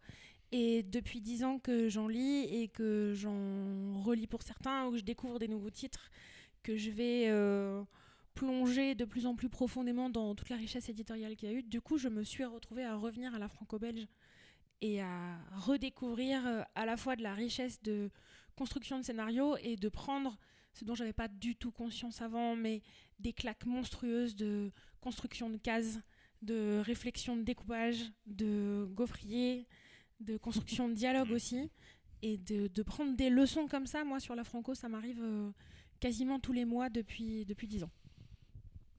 Moi, c'était. euh, je, je pense que ça ça n'a jamais cessé, effectivement, de remettre en question et d'apprendre des choses. Euh, moi, c'était plutôt le côté inverse, c'est-à-dire que j'étais plutôt resté à la partie euh, ado, franco-classique. Et euh, mon expérience a fait que pendant 5 ans, j'avais quasiment pas lu de BD. Donc, j'y suis allé au gros bluff quand j'ai été embauché dans ma première librairie. Vous pouvez le savoir maintenant. Non, t'étais pas là, t'étais en T'étais pas là vacances. l'entretien. T'étais en vacances. J'ai dire l'entretien. T'étais en vacances, j'y suis- j'y suis allé un peu au gros bluff et c'est passé, euh, et je regrette pas. Mais du coup, ça a été une ouverture en fait à travers euh, les publications, hein, qu'on va dire plus indé, plus roman graphique, qui m'ont ouvert à tout un autre monde et que je n'avais pas du tout entrevu quand j'ai commencé ce métier. Euh, Au-delà de ça, euh, parce qu'on continue à lire pas que de la BD, mais euh, sur tout ce qui est littérature, etc. et compagnie, je trouve que ma lecture de la BD a nourri euh, mes lectures à côté euh, et euh, mon développement aussi de lecture euh, plus large. Globalement, ce qui fait un bon libraire, c'est l'ouverture d'esprit et le fait de savoir se remettre en Oh, question. oui. Et du coup, je pense que ça nous est tous et toutes arrivé de de revenir sur nos préjugés, de, de découvrir des Mais trucs qu'on pensait pas et, euh, et que ça nous arrive tous les jours. ouais. impossible de tout lire malheureusement dans nos métiers. Euh, Il y a euh, 5600 en moyenne BD qui sortent par an, 6500 l'année dernière, donc on a pété les scores. Euh, mais on essaye d'être curieux et de pas de souvent pas s'arrêter à une couverture. En tout cas, de se dire si on peut y aller, on va le faire. Mais on peut pas tout lire. Euh, je ne sais pas si j'ai déconstruit ma manière de lire ou autre, mais par contre, je peux vous dire que en tant que lecteur, que ce soit de littérature euh, plus jeune, étudiant ou de bande dessinée depuis que je suis libraire de bande dessinée, euh, ben, j'ai appris beaucoup de choses dans les livres parce que dans chaque histoire, je me reconnais dans un personnage qui a un vécu qui n'est pas le mien. C'est c'est la force de la littérature, c'est l'empathie, de vivre des émotions, d'apprendre des choses. Et j'ai envie de dire que si vous êtes curieux et que vous lisez de tout, ben, je pense que vous serez une personne euh, ouverte et bienveillante parce que c'est bête, mais en fait, vous allez découvrir une pluralité d'histoires qui ne ressemble pas du tout à la vôtre et une pluralité d'émotions que vous avez peut-être pas encore ressenties dans votre vie. C'est beau ce que tu dis, Mimoun. Je sais. je sais. C'est ça le mimoule. Vous voyez? C'est pour ça qu'on est content d'y être passé. Charlotte et moi. Christopher, la dépression. Non, mais c'est surtout. Non, mais attendez, c'est surtout que tout derrière, tout le monde derrière moi est dans le mimoule. Je suis le seul à ne pas avoir travaillé. Je suis le seul à ne pas avoir travaillé avec sol, Mimoun. Et du coup, dans le chat, euh, Tsukirera qui vous dit que vous n'êtes peut-être pas les mêmes libraires qu'il y a deux ans, mais vous êtes toujours formidables. Oh, trop merci. Et super, super Memesix qui dit que finalement les libraires sont aussi des humains, contrairement à Bernard Arnault. Merci aussi. Il était dans le même lycée que moi, Bernard Arnault. Mais non. Il a fait sa Le Mimoun. même À la année, même les mêmes années. Promo. bien ton jeu. Même promo. Il y a une petite photo comme ça, bras dessus, On bras est- dessous. Mais on n'était pas, on jouait au foot ensemble. Évidemment. Le tacle à la gorge. On finit avec trois questions autour du, du cycle du livre et du livre en lui-même. Donc, euh, est-ce que vous avez des idées pour que le cycle du livre soit plus équitable d'un point de vue économique Oh. C'est Elana qui demande ça. sur Il y a des réflexions qui ont été faites et des articles qui sont parus que j'ai toujours pas lus, mais il y a un, un collectif qui a sorti un truc, je crois. Alors, je sais pas si on, je sais pas si on pense à la même chose, mais il y a une association qui s'appelle euh, l'association pour l'écologie du livre, qui est une association interprofessionnelle qui tend à créer des ponts entre euh, la librairie, l'édition, la fabrication, le transport, euh, la DIF pour euh, poser la question de, de- de construction d'écosystèmes plus écologiques. Et dans une des parties de ces potentiels écologiques-là, il y a effectivement aussi une partie d'éthique et de revenus pour chacun, pour essayer de, chercher des pistes pour être à la fois euh, moins impactant, euh, de poser des questions sur nos manières d'utiliser des matières premières. Et quand on dit des matières premières, c'est aussi des gens. Et de comment on fait pour euh, bien vivre en étant euh, auteur, autrice, illustrateur, illustratrice et livreur de camions, chauffeur de camions, euh, metteur à part, metteuse à part des entrepôts, conductrice de Fenwick. Comment on fait quand on est dans des entrepôts la nuit? Comment on fait quand on est imprimeur? Et qu'on bosse avec des volumes incroyables Comment on fait quand on est libraire et qu'on est là le samedi Voilà, il y a aussi tout ça qui est dans ces réflexions-là. Je sais pas si c'est ce à quoi tu pensais. Mais c'est des métiers qui ont ça. effectivement euh, beaucoup d'exigences aussi euh, en dehors en fait du métier de libraire et sur des temporalités qui sont souvent courtes. Euh, qu'on nous demande de la livraison, qu'on nous demande, enfin comme tu as soulevé la question du travail des entre dans les entrepôts euh, la nuit qui a été un gros gros gros problème et questionnement il y a un, un de Noël de ça? Un De, Noël? de Noël, ouais. voilà, parce qu'il y a eu des gros crashs par rapport à ça et qu'on remis en perspective beaucoup de choses. Et effectivement, cet assaut est incroyable là-dessus. Je pense qu'il y a des réflexions aussi qui se font d'un point de vue économique. Euh, pour le moment, moi, enfin, j'ai pas trouvé, j'ai pas de proposition particulière et j'ai pas eu l'impression de trouver. Non, non, mais je veux dire, enfin, de moi-même, je suis pas, pas la prétention d'avoir ces, réflexions-là et ces propositions-là. Mais euh, de ce que j'ai vu à côté, il y a eu des tests qui ont été faits et qui, pour moi, restent toujours profondément limités et avec des soucis aussi euh, voilà, euh, qui, ne règlent pas tout. Et je ne sais pas si aujourd'hui, en tout cas, il m'apparaît difficile de dire ouais, il y a cette solution-là, il y a ces mouvements-là qui sont bons et qui vont garantir que ce soit une meilleure, un meilleur travail autour de l'écologie, de l'économie du livre, etc. J'ai- pas ça en tête. Je pense que c'est les mêmes problèmes que dans le monde en général, c'est que tant que l'économie fonctionne comme ça, Ouais. et tant que les gros groupes, enfin, et que tant que les petits libraires ont be- toujours besoin des gros éditeurs et des gros groupes pour pouvoir subsister et gagner leur vie correctement, et ben on pourra pas malheureusement avoir de solution pérenne écologique. Enfin, après, j'ai pas encore lu le, cet as- les, les réflexions de cet assaut, mais Alors, je, je, je pense pas avoir les réponses et j'ai pas lu non plus euh, le- l'article sus-mentionné. Leur site est, leur site est vachement complet. Bon, va N'hésitez pas à aller euh, fouiller, euh, feuilleter. euh. Ouais, Mais, euh, Mathias nous fait signe le- qu'il est déjà dessus.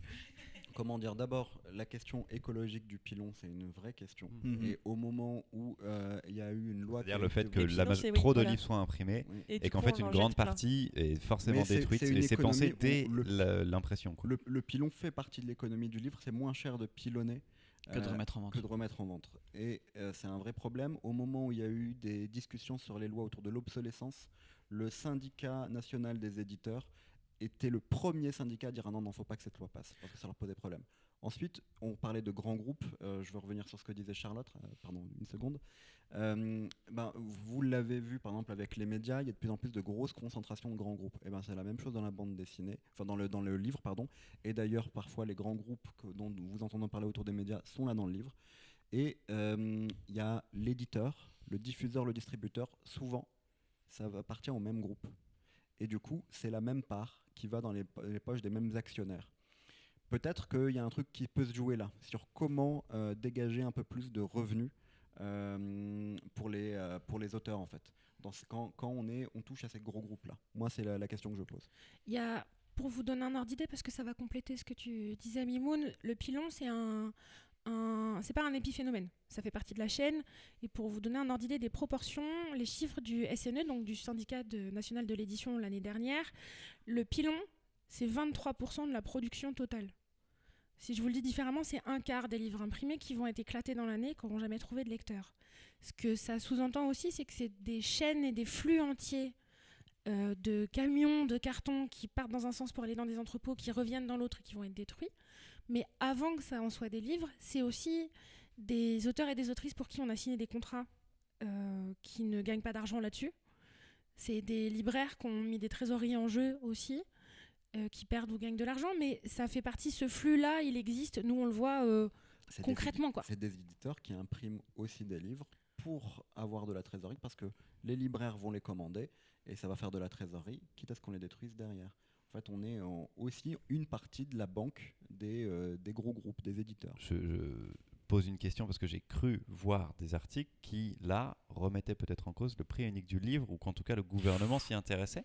J'ai juste, enfin, j'ai vu passer ça. C'est un marronnier qui, c'est un Ouais. marronnier qui ressort régulièrement. On a euh, cette chance incroyable. Pour le coup, premier degré. Il y a plein de défauts dans la manière dont est envisagée euh, la répartition de l'argent que vous dépensez quand vous achetez un livre. Mais le fait qu'il y ait un prix unique du livre en France euh, permet d'avoir une diversité de points de vente, de librairies et d'éditeurs, d'éditrices, puisqu'il y a un système aussi de subvention à la création qui est extrêmement intéressant. Régulièrement, quand un personnage politique euh, veut chercher un nouveau sujet sans vouloir avoir l'air d'être euh, quelqu'un qui casse de la culture et veut encore fermer des théâtres, il y a cette possibilité de revenir sur le prix unique du livre et c'est évoqué pour essayer de défendre une espèce de libre concurrence. La réalité, c'est que si on prend deux exemples différents, en Allemagne, il y a un prix unique du livre qui est concerté avec une chaîne du livre qui fonctionne de manière un petit peu différente, puisque libraire et éditeur et distributeur fonctionnent en négociation ensemble, en négociant ensemble. Depuis qu'ils ont mis en place leur prix unique du livre, alors que c'est un pays qui fonctionne en lender, donc qui n'est pas centralisé comme la France, tous les lenders s'y sont mis et ils veulent plus jamais revenir en arrière. Ils n'ont jamais eu un réseau de librairie aussi fort. Ça, Ça leur a demandé explosé. moins de Mm. deux ans pour mettre en place la livraison de nuit sur l'intégralité du territoire sans que ça grince pour personne et que Mm, pour, mm, pour que tout le monde travaille correctement. En Angleterre, il y a libre concurrence et il n'y a plus de librairie. Donc ne vous racontez pas d'histoire. Euh, quand on vous dit cassons le prix unique du livre parce que ça permettra au volume de descendre les coûts, oui, vous, vous allez vous retrouver comme pour la musique avec deux principaux vendeurs. Ça va être en ligne et vous allez dépendre d'agrégateurs de contenu.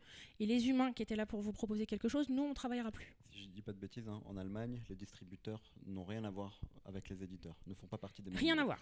Rien à voir. C'est dans la loi. Ah, ça, ça peut pas, ça tout. peut pas être comme ça. Exactement. Ouais, ça change beaucoup. Et ouais. je- la, la question du prix unique du livre, c'est ce qui permet la diversité. Vous allez dans la même ville, dans trois Mm. librairies de BD qui sont côte à côte, elles vous mettent pas la même chose en avant, elles ont des fonds différents.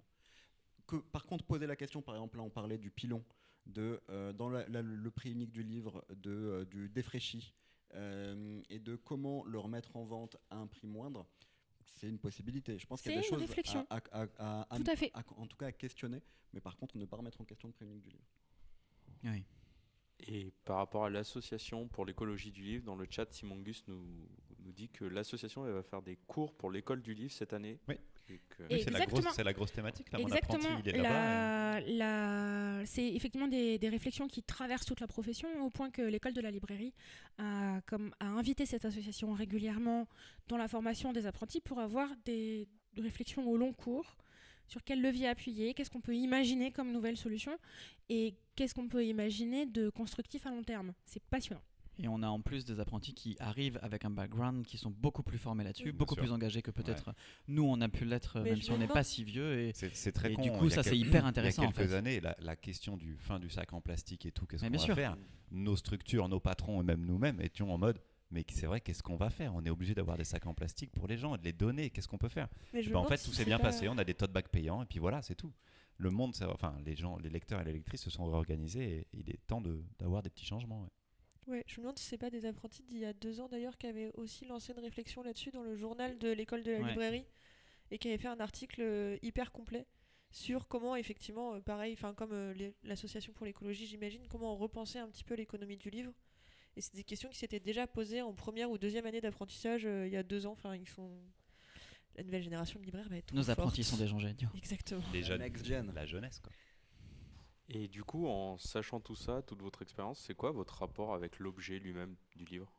Parce y a une Un fascination, une collection. ou- Eh ben moi, euh, non, il y a eu une vraie différence. De, j'étais beaucoup pas collectionneur, mais j'achetais plus que je ne pouvais lire avant d'être libraire.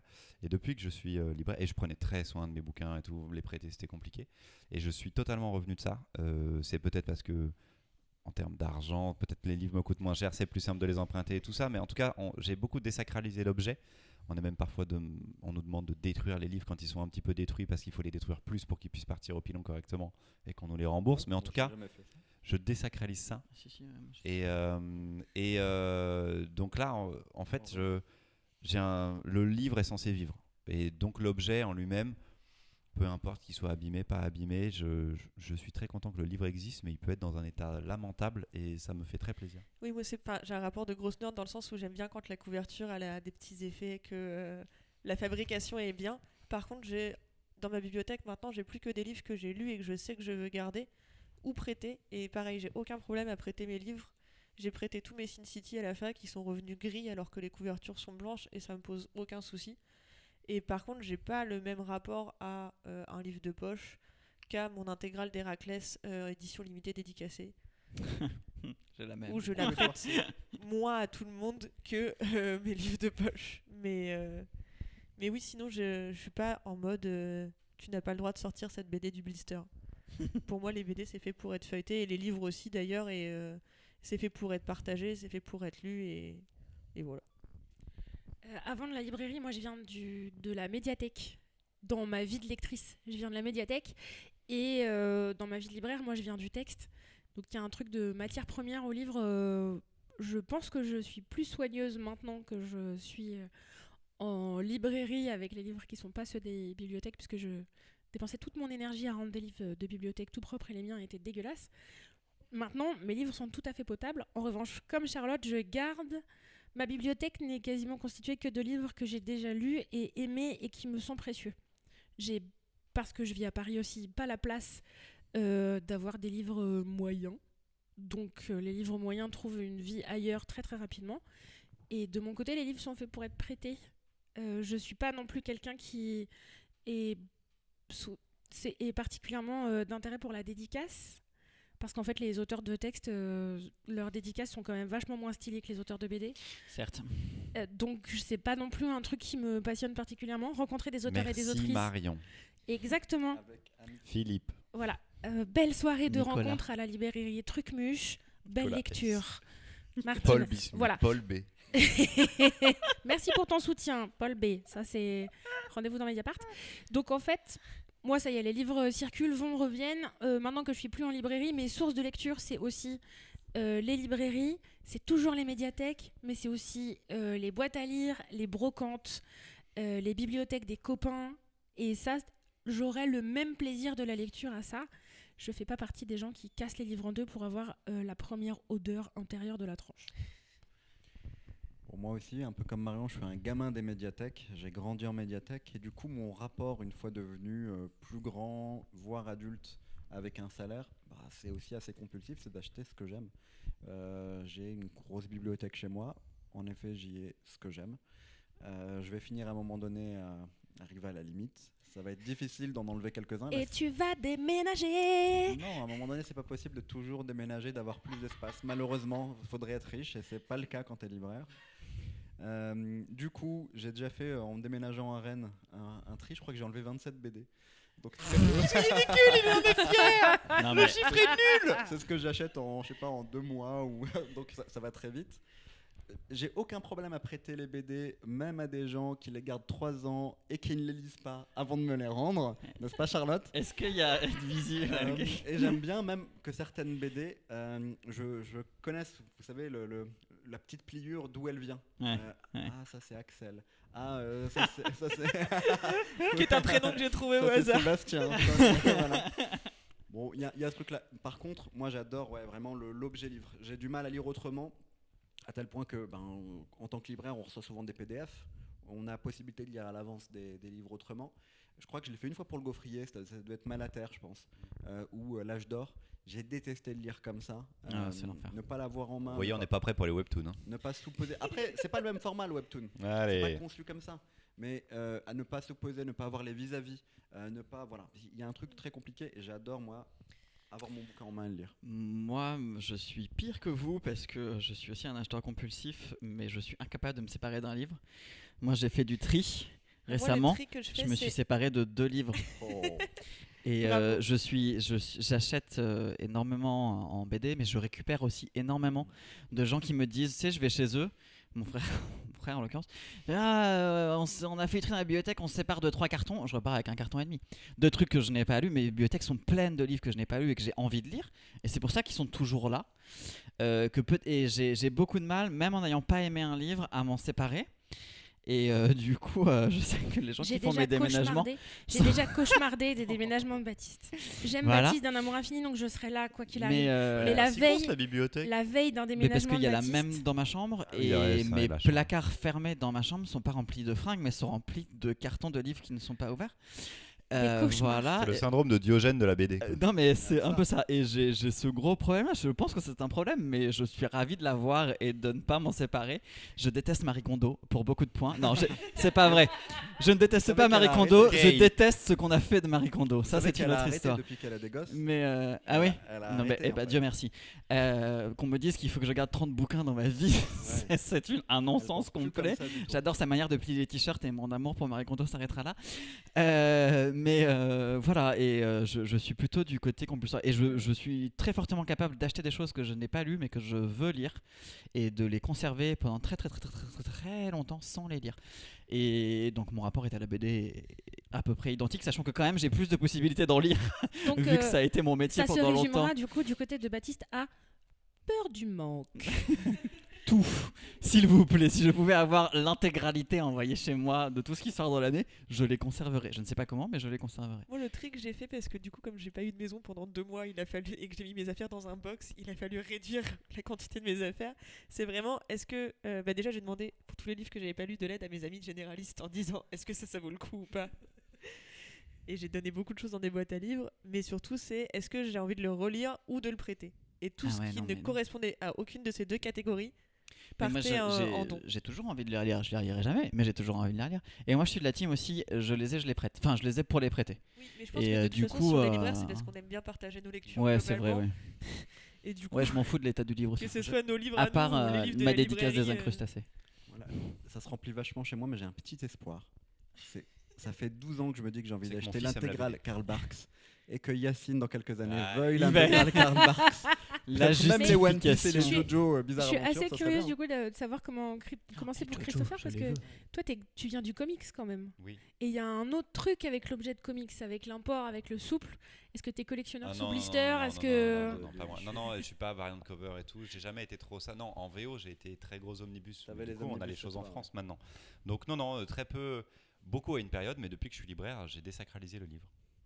Voilà. Je le prête beaucoup. Ouais, pareil. On a Tsumegour dans le chat qui dit qu'il lui reste des cartons Baptiste. Merci mon frère.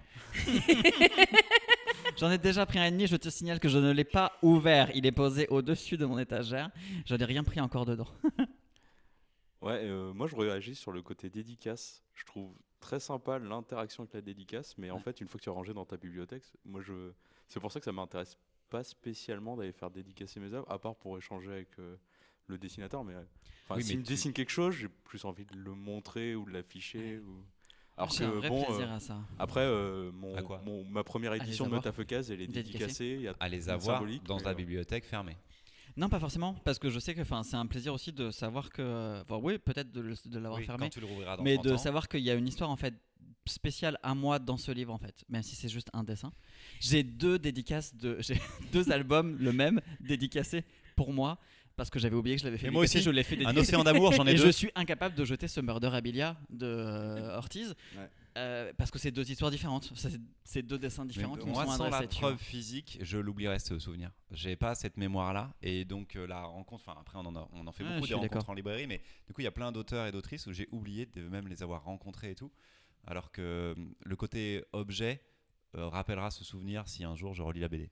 Moi, je par mets tout rapport à- conditionnel. à tout ce que j'ai chez moi, il y en a très peu qui sont dédicacés.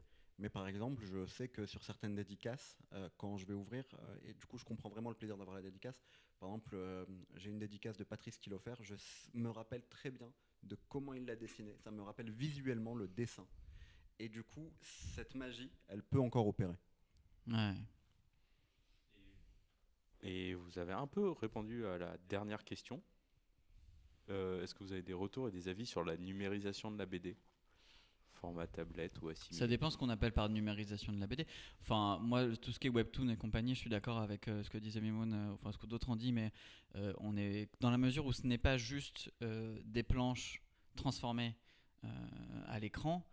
C'est un autre style de lecture. Enfin, pour moi, des choses comme l'or Olympus, par exemple, que j'ai pu voir avant, ça passe bien en webtoon, euh, qu'on aime ou pas le récit, peu importe. Mais enfin, je trouve que la manière euh, d'amener euh, les transitions entre les cases, etc., c'est une autre forme de lecture. Et en ça, ça m'intéresse, en ça, c'est intéressant. Euh, le passer en papier, ça n'a pas vraiment de sens pour moi.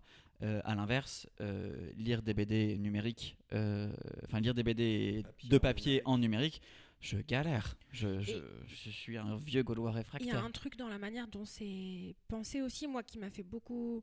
Quand j'ai pu lire du webtoon, ça me fait beaucoup penser à la manière d'écouter de la musique sur des plateformes de streaming. Où pendant longtemps, et encore certains artistes euh, pensent leurs albums euh, comme une. euh, Ouais. comme, Comme un album. comme un album entier dans lequel il va y avoir des transitions entre les chansons, qui va emmener un univers pendant une heure ou une heure et demie avec 10, 12, 15 chansons. Et mine de rien, le fait qu'il y ait, euh, y ait une énorme consommation en ligne, maintenant on l'écoute titre à titre, on fait des playlists. On écoute un morceau, on se souvient d'un morceau comme ça. Moi, la bande dessinée, pour le moment, je la lis en histoire complète, la lire en chapitres. C'est quelque chose qui est très étrange Hmm. qui est très parce que du coup il y a aussi ce système de publication au fur et à mesure et du coup d'avoir quelques minutes de lecture il s'avère aussi que je lis particulièrement vite et que moi un, Un chapitre de webtoon, c'est ça se compte euh, pour certains récits, ça se compte en secondes. Je- le temps que je scrolle, j'ai fini. Je n'ai parfois pas passé deux arrêts de métro et je, pour moi, c'est beaucoup plus de frustration que de plaisir. Et ensuite, il y aura une vraie réflexion à avoir, et elle existe déjà dans d'autres médiums comme le jeu vidéo, c'est de savoir si en fait on est propriétaire ou pas de la bande dessinée une fois qu'on l'a acheté. Euh, si la plateforme sur laquelle on utilise, on la paye la bande dessinée n'existe plus à un moment, en fait on ne possède plus cette bande dessinée. Euh, c'est pareil sur les plateformes de, musique. J'ai des artistes qui à des moments euh, n'ont plus sans doute de maison de disques et tout, et en fait les chansons disparaissent du catalogue. Peut-être qu'elles le sont dans d'autres pays, mais pas forcément dans le nôtre. Et ce serait la même chose. C'est pareil pour le jeu vidéo. Euh, Là, il y a un jeu vidéo Avengers, je crois, qui va ne plus exister euh, sur les plateformes. En fait, les gens qui ont payé le jeu, juste n'auront plus le jeu. Euh, on a une BD, on l'a, et on peut la prêter. Euh, on a une BD numérique, on peut potentiellement la prêter, mais si un jour l'entreprise à qui on l'a louée, parce qu'en fait on n'en est pas vraiment propriétaire, euh, décide que c'est plus la nôtre, bah c'est plus la nôtre. Mais il y a Donc la on- question de la réflexion, de la rémunération des auteurs aussi en format numérique parce que effectivement il y a plein de formats numériques qui sont publiés en papier. Là pour le webtoon, je ne sais pas comment ça marche parce que c'est de l'achat de droit, mais je pense à la BD sur Instagram notamment. Euh, où pour gagner plus de sous, les auteurs finissent par publier leur BD en papier, mais le format pour moi fonctionne moins bien que quand tu défiles, quand tu fais défiler Ah les cases. Et, et en même temps, bah, pour pouvoir être rémunérés, ils sont obligés de la sortir sur papier. Ouais, pour en tout cas pour l'instant parce que tu ne gagnes pas d'argent avec Instagram. Et et après je trouve que c'est vraiment deux types de lectures différentes. Enfin moi je sais qu'en ce moment euh, comme je suis au chômage je lis One Piece et pour pouvoir les lire euh, à mon rythme je les lis sur Manga Plus parce que la Shueisha qui est la maison d'édition au Japon euh, elle mérite de tout mettre à dispo gratuitement tous les chapitres de One Piece euh, en japonais et en anglais moi je les lis en anglais en l'occurrence parce que je ne suis pas du tout bilingue japonais Ah et tu peux juste lire chaque chapitre une seule fois. Euh, Ok. Ouais. Mais je me rends compte que du coup je perds en termes de vis-à-vis parce que quand même Oda c'est quelqu'un qui travaille énormément ses doubles planches Ouais. et je perds en, en, en profondeur de lecture parce qu'il travaille aussi vachement les arrière-plans. Et du coup ça me permet euh, de les lire gratuitement, euh, merci la Shueisha, et de les lire à mon rythme parce que euh, en bibliothèque ou quoi bah, je peux emprunter que quelques tomes à la fois et, des fois bah, je m'enchaîne des arcs en, trois jours mais je, je trouve que je perds vachement en, en expérience de lecture. On a cette, euh, cette expérience commune en ce moment avec Charlotte de lire One Piece sur la même plateforme. Euh, ça a effectivement l'immense avantage d'être gratuit, euh, mais du coup d'être limité dans mon expérience. Donc pour le moment, moi j'ai l'impression de, j'ai pas l'impression de lire One Piece. Mm. J'ai l'impression d'avoir accès à l'histoire. J'ai des nouvelles, j'ai des nouvelles connaissances. J'ai découvert des personnages. J'ai, euh, ça y est, je sais comment sont décomposés les arcs et ce qu'il y a dedans. En revanche, j'ai pas ce truc d'avoir l'impression de l'avoir lu. Puisque je peux pas revenir en arrière, je peux pas feuilleter. Ouais. Je peux pas avoir la fin d'un Mm. moment de baston pour avoir envie de voir si la scène finale elle est pas composée exactement en miroir avec la scène d'ouverture. Chose que je fais quand j'ai un livre avec moi, je reviens, je vais en arrière, je circule. Moi, je sais Donc- que je les relirai sur du papier plus tard. Pour l'instant, je suis trop à fond dans l'histoire et du coup, j'ai envie d'avancer. Mais effectivement, ça me frustre de pas pouvoir re- Donc, de voilà. revenir en arrière et tout. Expérience différente avec d'autres enjeux. En vrai. un récit où, comme One Piece, où on dit qu'il y a des foreshadowing, euh, que plein de petites scènes que vous avez vues au début. très mignon ces guillemets. Euh, bah oui, j'ai fait les guillemets pour euh, les gens qui nous regardent en live. Euh, c'est un peu compliqué de ne pas pouvoir revenir voir les premiers chapitres parfois, pour, euh, alors que tu as appris des choses beaucoup plus tard. C'est compliqué. Mais- Par rapport à One Piece, moi, je l'ai, moi c'est ça, j'ai commencé en, en papier normal. Puis il y avait plus, on n'était pas à jour. Je les ai lus en scan. Et vu que ça avançait pas assez vite et que j'avais l'impression de lire d'autres choses entre temps, de perdre un peu le fil, j'attends. J'attends qu'un arc sorte en papier. Je relis.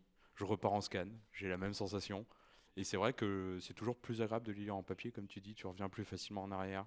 Tu profites un peu mieux.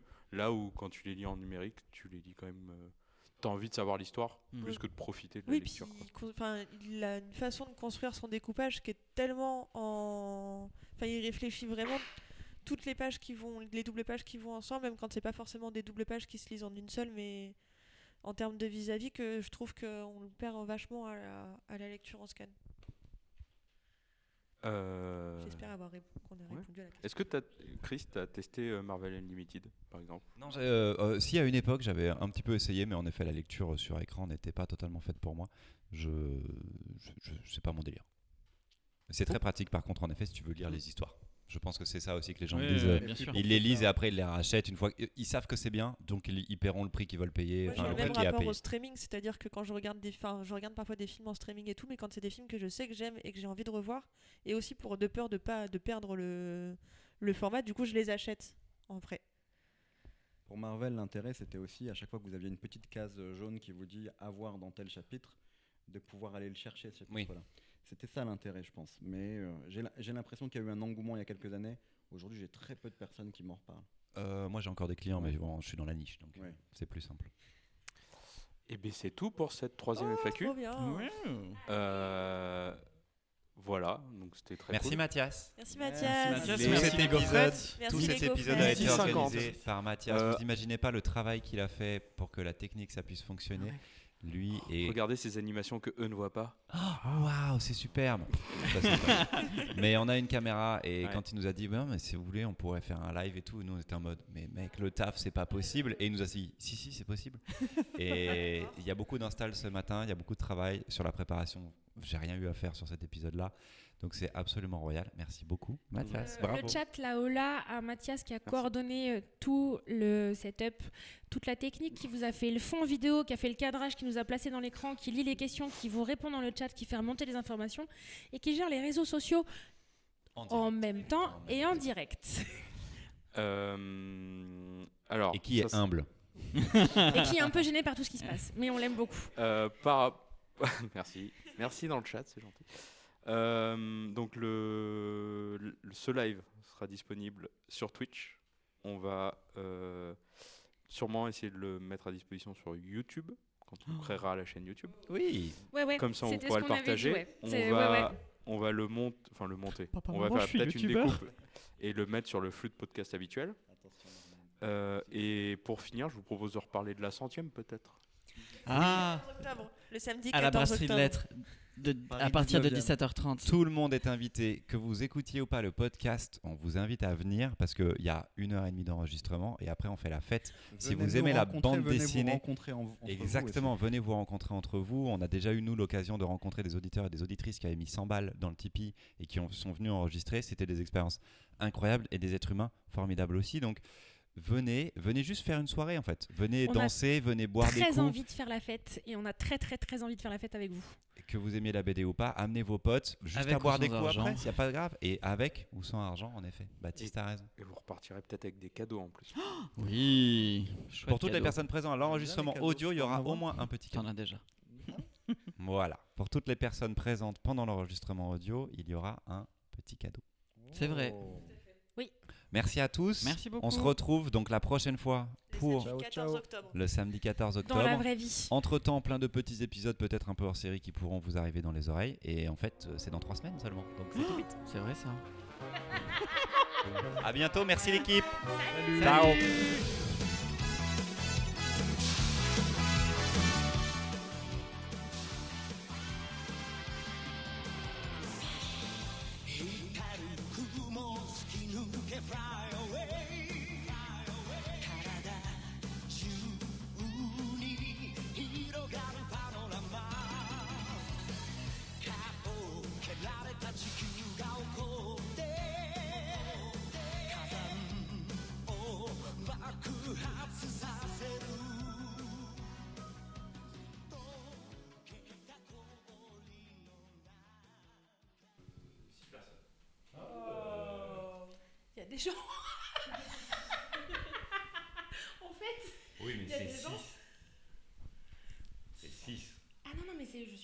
Contente. Ouais. Et si tu veux, on est dimanche matin. Oui, oui, Et moi, je suis déjà. Je suis à chaque fois qu'on lance un truc et qu'il y a des gens, je suis impressionnée par le Ça augmente. des gens. J'ai pas payé pour avoir des Tu vois, je- J'ai pas payé pour avoir des Vous êtes 10 et vous êtes tous réels. Sachez que vous êtes tous réels. Parce que comme le dit si bien Charlotte, j'ai pas d'argent pour ça. On n'a pas d'argent. On n'a pas l'argent. C'est bon. Il y a ma cousine. Il y a ma nièce qui a vu le, le truc de Netflix. Mais c'est donc on est en live là, euh, Baptiste, c'est bon. Ça commence. Ta nièce est là. Eh oui.